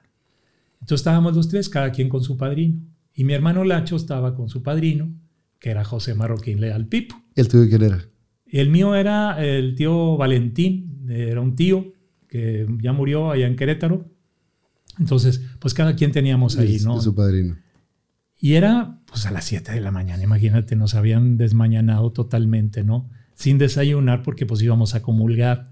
Entonces, este, estaba hablando el padre de las tentaciones, lo recuerdo porque mamá me lo platicaba también. No, es que hablaba y hablaba del demonio y hablaba de esto y hablaba del otro. Y mi hermano Lacho, pues era muy temprano, ¿verdad? Se estaba durmiendo. Y estaba con la vela prendida y se estaba durmiendo. Donde de repente, donde cabecea así, ¡pum! que se le prende el copete. Oh. Por eso digo que el demonio acecha y... Entonces Pepe apagándole la lumbre. Lástima que no había celulares para grabar ese Para grabar momento. eso, Pero imagínate, yo la conté esa anécdota cuando estuve transmitiendo junto con mi papá, porque dijo Gilberto en esa ocasión, pues quién mejor que ustedes que, que transmitan el sepelio de, de Pepe, ¿no? Entonces estuvimos en la transmisión conduciendo y conté esa anécdota, ¿no? Esa anécdota de, de, de mi que, hermano que Lacho. fue, que fue un, un momento donde la ciudad se sacudió. en ese- Impresionante, en ese la febrero, verdad, ver- febrero del 98. 6 de febrero. Y yo estaba, yo, yo estaba entrando a multimedios en ese momento y me acuerdo perfecto la noticia de cuando, cuando murió eh, el maestro, que yo había trabajado años antes con él. Lo vi en un noticiero relámpago. Yo venía entrando a la casa, prendo la televisión, veo un noticiero relámpago y me quedo en shock de lo que Sí, sucedió. sí, sí, sí. Y fui al estudio cuando estaba eh, el féretro presente y fue un momento muy fuerte para Muy todos los fuerte, muy estábamos fuerte. ahí. Fíjate que, bueno, él había grabado eh, media hora, Ujú. media hora del programa porque no sé qué compromiso iba a tener. Entonces, eh, Gumaro González, que era el productor del programa en ese momento, Que durante muchos años fue productor de de reportajes también, El hombre que tiene nombre de corrido. exactamente, era el hombre de corrido que así le puso papá. Pues le extrañó que Pepe siempre llegaba muy puntual. Demasiado. Primero llegaba a comer ahí al, al comedor ahí del canal y luego después ya empezarse a pintar él solo, ¿no? Entonces le extrañó que no había llegado a comer, no ha llegado a, a pintarse, pues algo pasa. Entonces prepárate, a, Carlos, prepárate, el profesor Pilocho, prepárate porque este, no, no- no No sabemos qué onda. Entonces ya Mario Abel Díaz, que era el gerente de producción, dice, bueno, pues oye, no contesta el teléfono, vamos a ver qué pasa. Él vivía ahí en Carlos Salazar y Edison, ahí cerquita de la iglesia de la Medalla Milagrosa. Entonces van, se asoman, tocan y no abre, no abre. Entonces se tuvo Y que estaba la camioneta ahí. Ahí estaba la camioneta. La acababa de comprar, fíjate. Y el carro que tenía anteriormente se lo había comprado papá. Papá se lo compró. Era un, un carro que tuvo varios años ahí con él y, y este, y todavía lo tiene, uno de mis sobrinos lo tiene ese carro de Pipo. Entonces estaba la camioneta ahí, se brinca, creo que fue Gumaro el que se brincó y lo ve sentado ahí en una silla junto con sus perros y pues ya estaba, ya estaba muerto, ¿no? Entonces, este, eh, fue una cosa impactante, nos hablan, en ese momento nos habla Gumaro ahí a la redacción y me toca contestar el teléfono, entonces digo, híjole, ¿cómo que se murió? ¿Cómo que murió? ¿Cómo? No, no, no, no entiendo. Entonces ya voy con, con Asael y, y Asael le informa a Gilberto. Y entonces creo que el que dio la noticia, no me acuerdo si fue Asael o fue Gilberto, que dieron la noticia en ese, en ese, ese relámpago. en el noticiero relámpago. Fue impactante porque inmediatamente la gente se volcó, se volcó y pues bueno, ya platicar de cómo se iba a realizar el sepelio, cómo iba a ser y todo, fue, pues fue histórico eso, es Y- histórico. Y para mucha gente que creció viendo en la televisión fue impactante. Para quien creció conociéndolo, platicando y No, convivir, imagínate. fue un golpe muy duro. No, pues yo de niño y la, la primera, primera oportunidad que te digo también que tuve ya, eh, pues prácticamente a cuadro yo como un pseudo noticierista, fue con él. Ok. Porque él estaba haciendo una aventura de, de- de las aventuritas de Pipo que hacía en Navidad. Y esa aventurita trataba de que Santo Claus se le había avereado el, el trineo y no iba a poder llegar a la Tierra. Entonces, Entonces había la que nota. decir el cierro relámpago. Entonces, ¡ay, ya encontré al amiguito Lalo! Va a ser el que va a dar las noticias. Y yo, ¿cómo? Dije yo, ¿cómo? Sí, sí, sí, sí. Le digo, pero espérame, no traigo. Yo te presto el saco. Me prestó un saco todo cuadrado. Todo- me acuerdo porque estaba todo cuadrado así. Pues era como saco de payaso, ¿no? Y, este, y salgo yo ahí dando la noticia. Noticia de última hora. Santa Claus. Santa Claus no vendrá en esta ocasión, los niños se quedarán esperándolo porque el trineo que esto se averió y no puede llegar acá. Escuchaste, escuchaste, la, la forma como Pepe escribía sus guiones, ¿no? Fue una y cosa muy adelantado a su época. muy ¿no? adelantado a su época, muy adelantado a su época. Entonces, Pero también eh, lo mismo que comentabas, siempre con el respeto Mucho. y siempre con el profesionalismo. mucho profesionalismo, porque tú sabes que cuidaba Todo. que no los niños no se, se involucraran en la violencia, porque pues eran los malitos, hoy les dicen los malitos a otros, ¿verdad? Sí. Pero, pero los malitos y no, no, no los pistoleros, no los, no, no, no, no. eran eh, los malitos. eran los malitos, que incluso yo en un especial que hice. Y eran unos malitos muy bobos. Sí, sí, sí, sí, porque pues eran pueblerinos, ¿verdad? Y, y cometían sus, sus este, eh, hazañas yo, ahí, yo- ¿verdad? yo aprendí mucho, mucho de, de verlo trabajar. Ese profesionalismo, esa dedicación, esa pasión que le ponía a las No, cosas. Impresionante. de, de esa, de esa escuela de antes, que ahorita no es por criticar a las nuevas generaciones, pero no hay ese compromiso, no hay esa pasión, eh, es más por tener seguidores o por entrar a Ándale. un medio a ganar dinero que, que por una necesidad de expresar. Exactamente, exactamente. Es lo que ha cambiado, porque eso es lo que ha cambiado. Contenidos y sobre todo lo fácil que resulta ahora hacerlo, ¿no? Que es muy fácil hablar, agarrarte un micrófono y decir a veces hasta tonterías o simplemente hacer muecas y no critico a nadie, pero estamos llenos de eso. y hay, y hay nicho y público para todo. Hay público para todo, sí, pero pues yo creo que... Pero no creo que vaya a pres- a, a- a a, a trascender. trascender no, y a quedarse no. Eh, algo que, que- que eso indiscutiblemente tiene uno que tomar en cuenta es eso, que vaya a trascender, que se te quede entre el público, que, que a la vuelta de los años te, te recuerden lo que presentaste, lo que decíamos hace rato, y eh, eso es, eso es. Lo único que te queda es tocar corazones, ¿no? Eso es, simplemente. Y, y creo que es lo que, lo que se ha logrado a, a través de tantos años y que lo has logrado con reportajes de Alvarado de una manera perfecta. Has entrevistado a muchísimas personalidades. ¿Quién te marcó que digas, wow, esta persona mm, importante o fuerte? Mira, a mí me tocó, primeramente hablando de, los, de la época del, cuando incursioné en los deportes, entrevistar a un personaje que me pidió Eliseo Saludowski con el noticiero 24 horas. Oye, hay un chico que viene de Argentina que es una revelación y que dicen que es un crack del fútbol. Entonces, Fernando Schwartz, que era el jefe de deportes en ese entonces, este, trató de entrevistarlo, pero este viene de Divo, quiere cobrar 10 mil dólares por la entrevista. Va a Monterrey a un juego de exhibición con Tigres. ¿Cómo se llama? Se llama Diego Armando Maradona. No Ah, más. caray. Dije yo, bueno, pues está bien. Yo acababa de hacer un reportaje especial porque nos pedían reportajes especiales, sobre todo para los fines de semana, que los fines de semana eran un poco flojones en información, eran más, más, Más de flojos, color. más de color. Y había hecho un reportaje en el circo, eh, no recuerdo si era el circo Bells, que esa es otra anécdota que ahorita te cuento. Este, que decía yo, mientras en el mundo exista un niño, habrá un circo, porque el circo es magia, es fantasía, son malabares, son elefantes, son esto, son lo otro, ¿no? Y era un reportaje muy completo. Y luego después me fui y hice un reportaje especial del aeropuerto. Cómo son los movimientos, cómo es el tráfico aéreo, cómo se maneja todo el... Y entonces quedé muy bien parado con el director del aeropuerto. Me, me acuerdo, Edgardo Sánchez Urtis. Decía, yo soy Urtis y tu papá es Ortiz.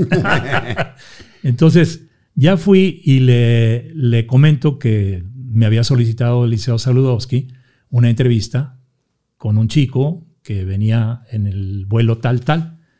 ¿Y qué es lo que necesitas, Lalo? Porque este, yo quiero corresponderte. Pues necesito una oficina o algo, porque están muchos reporteros ahí afuera y este, o ahí en el- la sala de espera y, y quieren entrevistarlo también. Entonces yo necesito sacar, pues, exclusivo. Lo que yo le vaya a preguntar no quiero que, Que lo se vaya a manejar. ¿Para qué batallas? Te subes al avión. Te subes al avión antes de que baje. Entonces era cuando todavía el aeropuerto llegaba el avión Y y, ponían las escalinatas y entonces tú veías en la sala de espera, veías cuando llegaban los aviones y todo. Entonces ya voy y me paso entonces que la raza, oigo como donde están todos ahí este, en, en el ventanal tocándola porque, Sí, oye. ¿qué onda? ¿Por qué te estás Y yendo te tú ahí? exclusiva. Y yo, y yo me quería ir con la exclusiva. Entonces voy y le digo a la zafata cuando ya subo la escalinata y le digo, ¿quién de los pasajeros se llama Diego Armando Maradona? Pues yo no lo conocía, no sabía quién era. Entonces, es el chico que va allá atrás de sombrero tejano. Ah, muy bien, muy bien. Entonces ya esperé a que bajaran todos los de las primeras filas y ya me voy. Y ahí es en donde tiene uno que utilizar un poquito la astucia, ¿no? Llego y le digo, Diego Armando Maradona. Y yo ya traía el camarógrafo atrás. Y a cámara prendida y La grabando. cámara prendida. No, no, no, por favor, por favor. Mira, aquí está quien eh, es mi relacionista y ponte de acuerdo con él, porque yo cobro las entrevistas. Eso se está grabando. Y te voy a decir una cosa. Yo traigo instrucciones del gobierno de la República de saber qué vienes a hacer aquí. ¿Qué vas a hacer? ¿Quién eres y qué vienes a hacer antes de que pises suelo mexicano? Así es que tú dices. Porque él venía de Los Ángeles. Él venía de Los Ángeles. Entonces, bueno, préndele, préndele, préndele. Y ya empecé la entrevista. Empiezo la entrevista, tas, tas, tas, tas. Oye, pues que tú eh, crees que vas a sustituir a, a Edson Arantes, Don Nacimiento Pelé. Eh, no, que esto y que el otro y que el otro. Y lo me picaba acá atrás en la espalda para que terminara ya la entrevista. Y yo dije, hasta que no se acabe el rollo. Aquí le seguimos. Y era, era en la cámara grande, película de, de 16 milímetros a color. Entonces, acabo ya la entrevista y ya digo, para 24 horas, desde el aeropuerto eh, internacional Mariano Escobedo, Eduardo Alvarado Genesi. Paz. Saco la cinta, se va al Maradona y ya no supe si lo entrevistaron ya después, yo ya no supe. Quito la película, a través le decíamos un chichimbac, era una especie de bolsa negra para que no se velara la película. Y le digo al, al piloto, porque el, el vuelo era Los Ángeles, Monterrey, Ciudad de México. Llévesela para allá de Le pasada. digo, ¿me, da- me haces el favor? Tú viste que hice la entrevista. No tengo chance de documentarla. No, porque no tengo chance. Esto tiene que pasar en el noticiero de Jacobo en la noche. Entonces, ¿me puedes hacer? Sí, cómo no. Dijo, aquí me lo llevo. Y ahí se lo llevó. Lo recibe Jacobo, abre con esa, Con esa nota. entrevista. Wow. Me habla en el corte comercial para felicitarme y luego me dice, nomás, tuviste un error. Sí, licenciado, digo, dígame, estoy para aprenderle. Y me dice, a un entrevistado jamás lo tutees, aun que sea igual que tú, de edad o más chico que tú. Siempre hay que hablarle de usted. Ay, caray, dije yo. No, pues, de los es males lo de el menos. es lo de de los menos. males el menos. Pues pasó la nota y eso fue anecdótico. Lo del circo, lo del circo Lo del también. Circo Bells. Lo del circo Bells. Los fines de semana, te digo, era flojón, entonces yo me iba al Gambrinos a buscar ahí a, Al a ra- Gambrino, al Gambrinos, ese. al Palax, al, al- al- al otro, al Brasil, a todos los cafés esos tradicionales, a buscar ahí a don Raúl Caballero, a, a la gente que daba información. pues, Don Raúl siempre estaba en el Palax de, de en. Gambrinos también iba ¿También? ahí a Gambrinos. Entonces ya iba y los entrevistaba, sacaba yo la nota y bueno, pues así era, ¿no? Entonces un día este, mm, me salgo yo con el camarógrafo, que en ese entonces era Fidel Martínez, el negro le decíamos. Íbamos en un bochito, un bochito todo molado ahí, iba manejando y me dice, mira, ahí está el circo, vamos. Le dije, acabo de hacer el, reportaje del circo, acabo de hacer, ¿verdad? Era, era, era una situación de que, pues bueno, era otro circo, era otro circo, pero este era el Circo Bells. Dijo, bueno, te invito a un refresco. Y ya nos paramos debajo del puente del Papa para agarrar la sombrita, estaba haciendo un calor tremendo. Entonces ya se baja por los refrescos empieza a tomar. Entonces estaba el calor, un domingo, imagínate, ¿no? El domingo. Y que veo que empieza a moverse mucha gente en donde estaba el área de los animales enjaulados. Intuición número uno. Dije yo, se ha de haber escapado algún animal. Vamos a ver qué onda. Siempre tiene que tener uno el olfato, ¿verdad? Como un sabueso, buscar Sí. las noticias a veces hasta debajo de las piedras, que eso es una de las cosas que hoy en día no es Tampoco. tampoco, ¿verdad? Y no critico a nadie. No, pero sí. Pero, pero eso es una verdad. Entonces, ya va uno y pregunta, oye, ¿qué pasó? ¿Se escaparía algún animal o qué pasó? ¿Qué les pasó? Pues hubo mucho movimiento, mucho. Es que mañana se casa la reina. ¡Ay, se casa la reina! ¿Y cómo la reina? Ah, no, se casa arriba del elefante y el novio. Y luego estamos preparando todo el redondel y todo. Dije, este es un buen reportaje. Es un buen reportaje, el casamiento. ¿Y dónde está la reina? Allá está en el camerino aquel. Y ya voy y toco la puerta. Y me abren ahí una persona, no sé si era familiar, no me abrió. Su misceláneo. La- sí. Entonces re- resulta que la reina es la hija del dueño del, Del circo. del circo. Y digo, hoy mucho gusto, yo soy aquí de la televisión local, además también este, soy corresponsal del de, noticiero 24 horas de Jacobo Saludowski en México. Y pues quisiera ver si podía cubrir la, la noticia, entonces empezar desde ahorita. sí, cómo no, cómo no. Es encantado de la vida. Le estaban haciendo la prueba de maquillaje y todo. Estaba sentada ahí en el, en, el ahí en el, ah, ¿cómo se llama? El tocador, ¿no? Del camper. Del camper. Y volteo y pues siempre uno como periodista, pues tienes que tener vista, olfato y, ver todo, todo, lo que hay, todo. 360, vista 360. 360. Y veo la fotografía que me llamó la atención de un boxeador. Estaba ahí la fotografía y le dije, oye, ¿eres aficionado al box? Tiene uno que preguntar de todo. Y entonces me dice, pues sí, un poquito a fuerza. ¿Por qué a fuerza? Le digo yo. Porque me voy a casar con él. ¿Y sabes quién era? José Pipino Cuevas, campeón mundial de peso welter.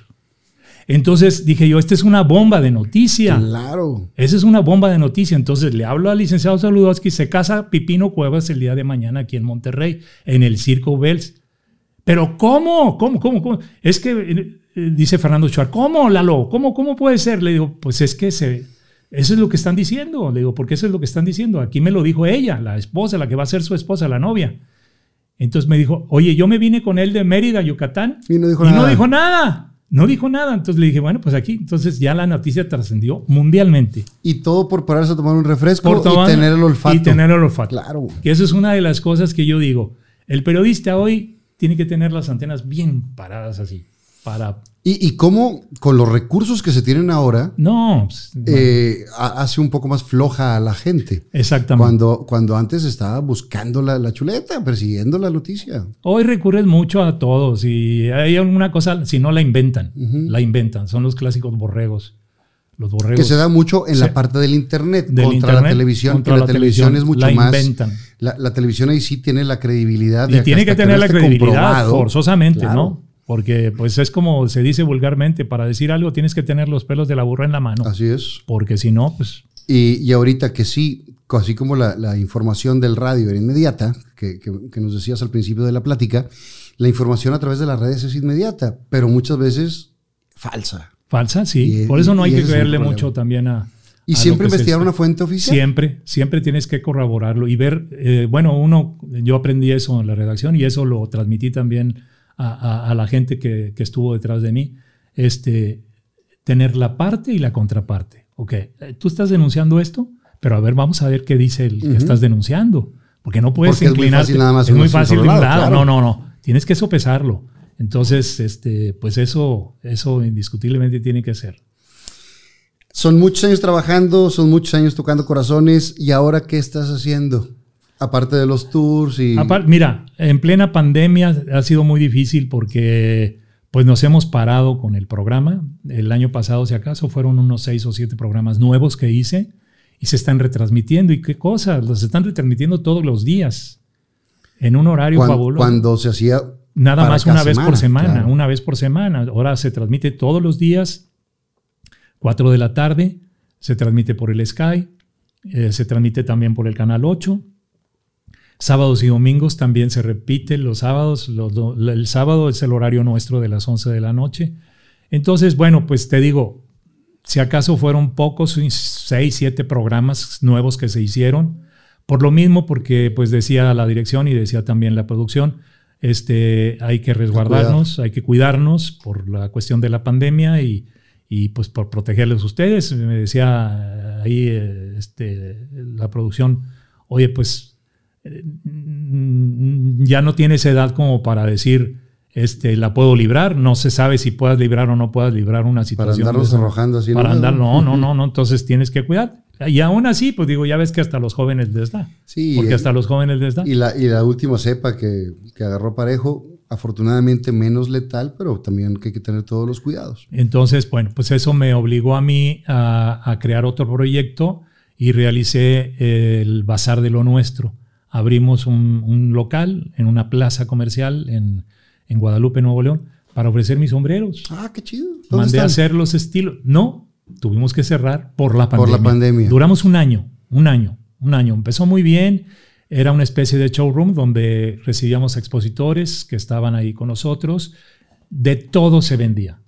Eh, suplementos alimenticios, ropa de guayaberas de Mérida, Yucatán, este, De- eh, cervezas artesanales, este, también igualmente eh, hasta huevo de rancho, quiero que sepa, de gallo gallina. Pero qué padre. No, no, no. Entonces, pero empezó a bajar, empezó a bajar la situación, la renta empezó a subir, entonces decidimos mejor parar. Y a lo mejor hacerlo virtual. Ah, y lo estoy haciendo virtual. Ahorita estoy ofreciendo todos mis sombreros, este, pues a través de línea y ya se hace de manera virtual. Entonces, que te has, ha adaptado, funcionado. te has adaptado al internet durísimo porque estás con mucha presencia. Sí, bueno, a través del Facebook sí, sí, este, esa es una de las cosas que yo le agradezco mucho al público, la verdad, los seguidores, ¿no? Que mal hago una transmisión y empiezan luego, luego.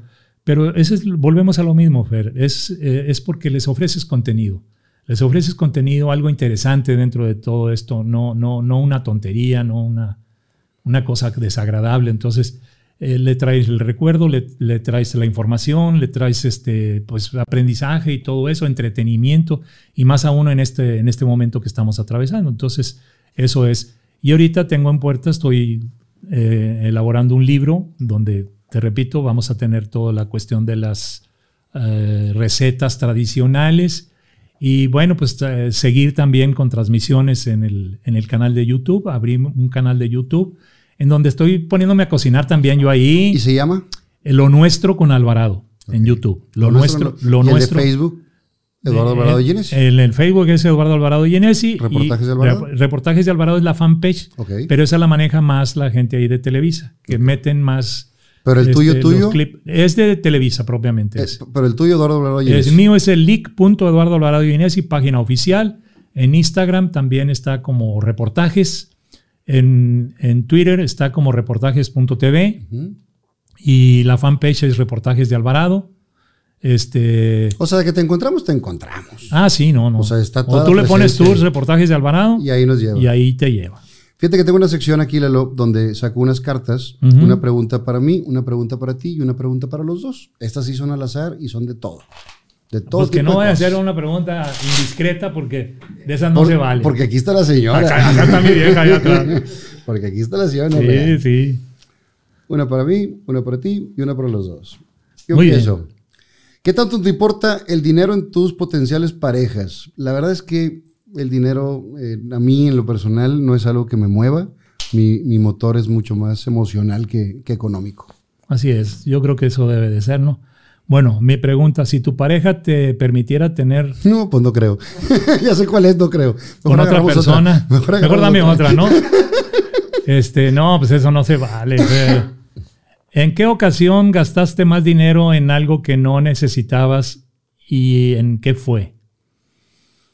Esa pregunta le tocó al padre Juanjo. Sí, qué buena pregunta, ¿verdad? Y, es y buena dijo pregunta. que, en- que en Disney gastó de más. Pues a mí me ha pasado también eso, ¿no? Que cuando he llevado, bueno, pero no me arrepiento porque es un, un gasto bien hecho y bien dado, ¿no?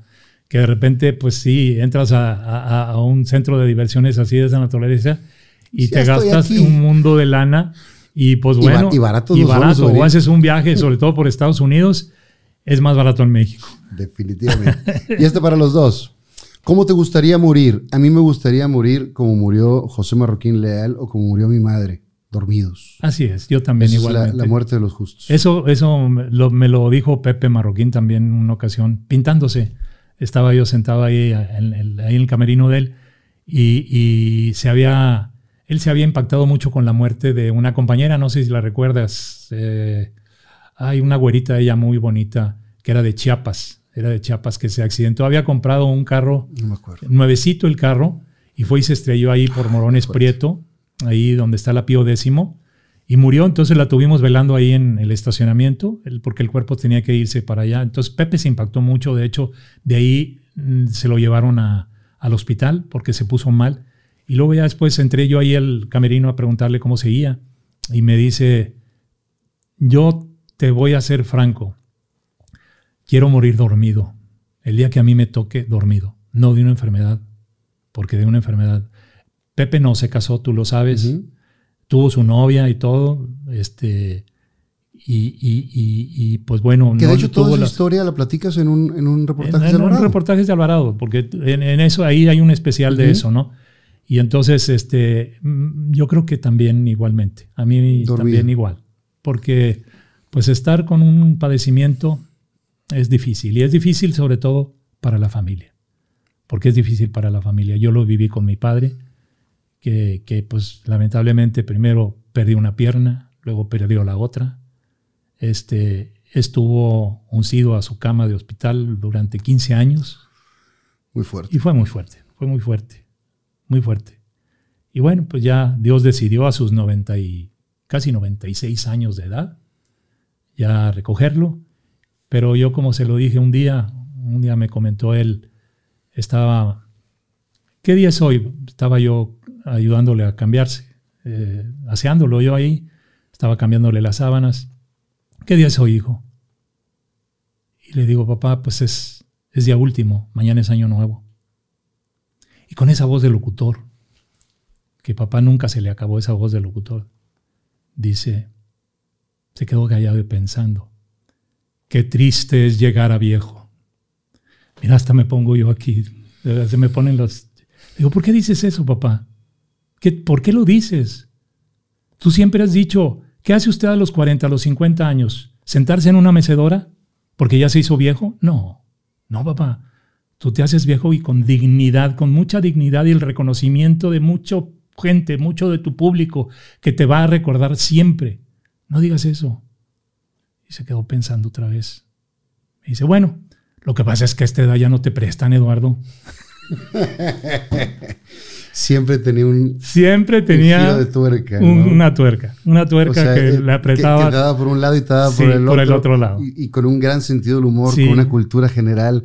Y, y bueno, por eso se hacen inmortales en la, que- en la mente de toda la en la gente. mente de todos. Y es que decía, triste porque me estás cambiando. Le digo, tú hiciste lo mismo conmigo, papá. Sí.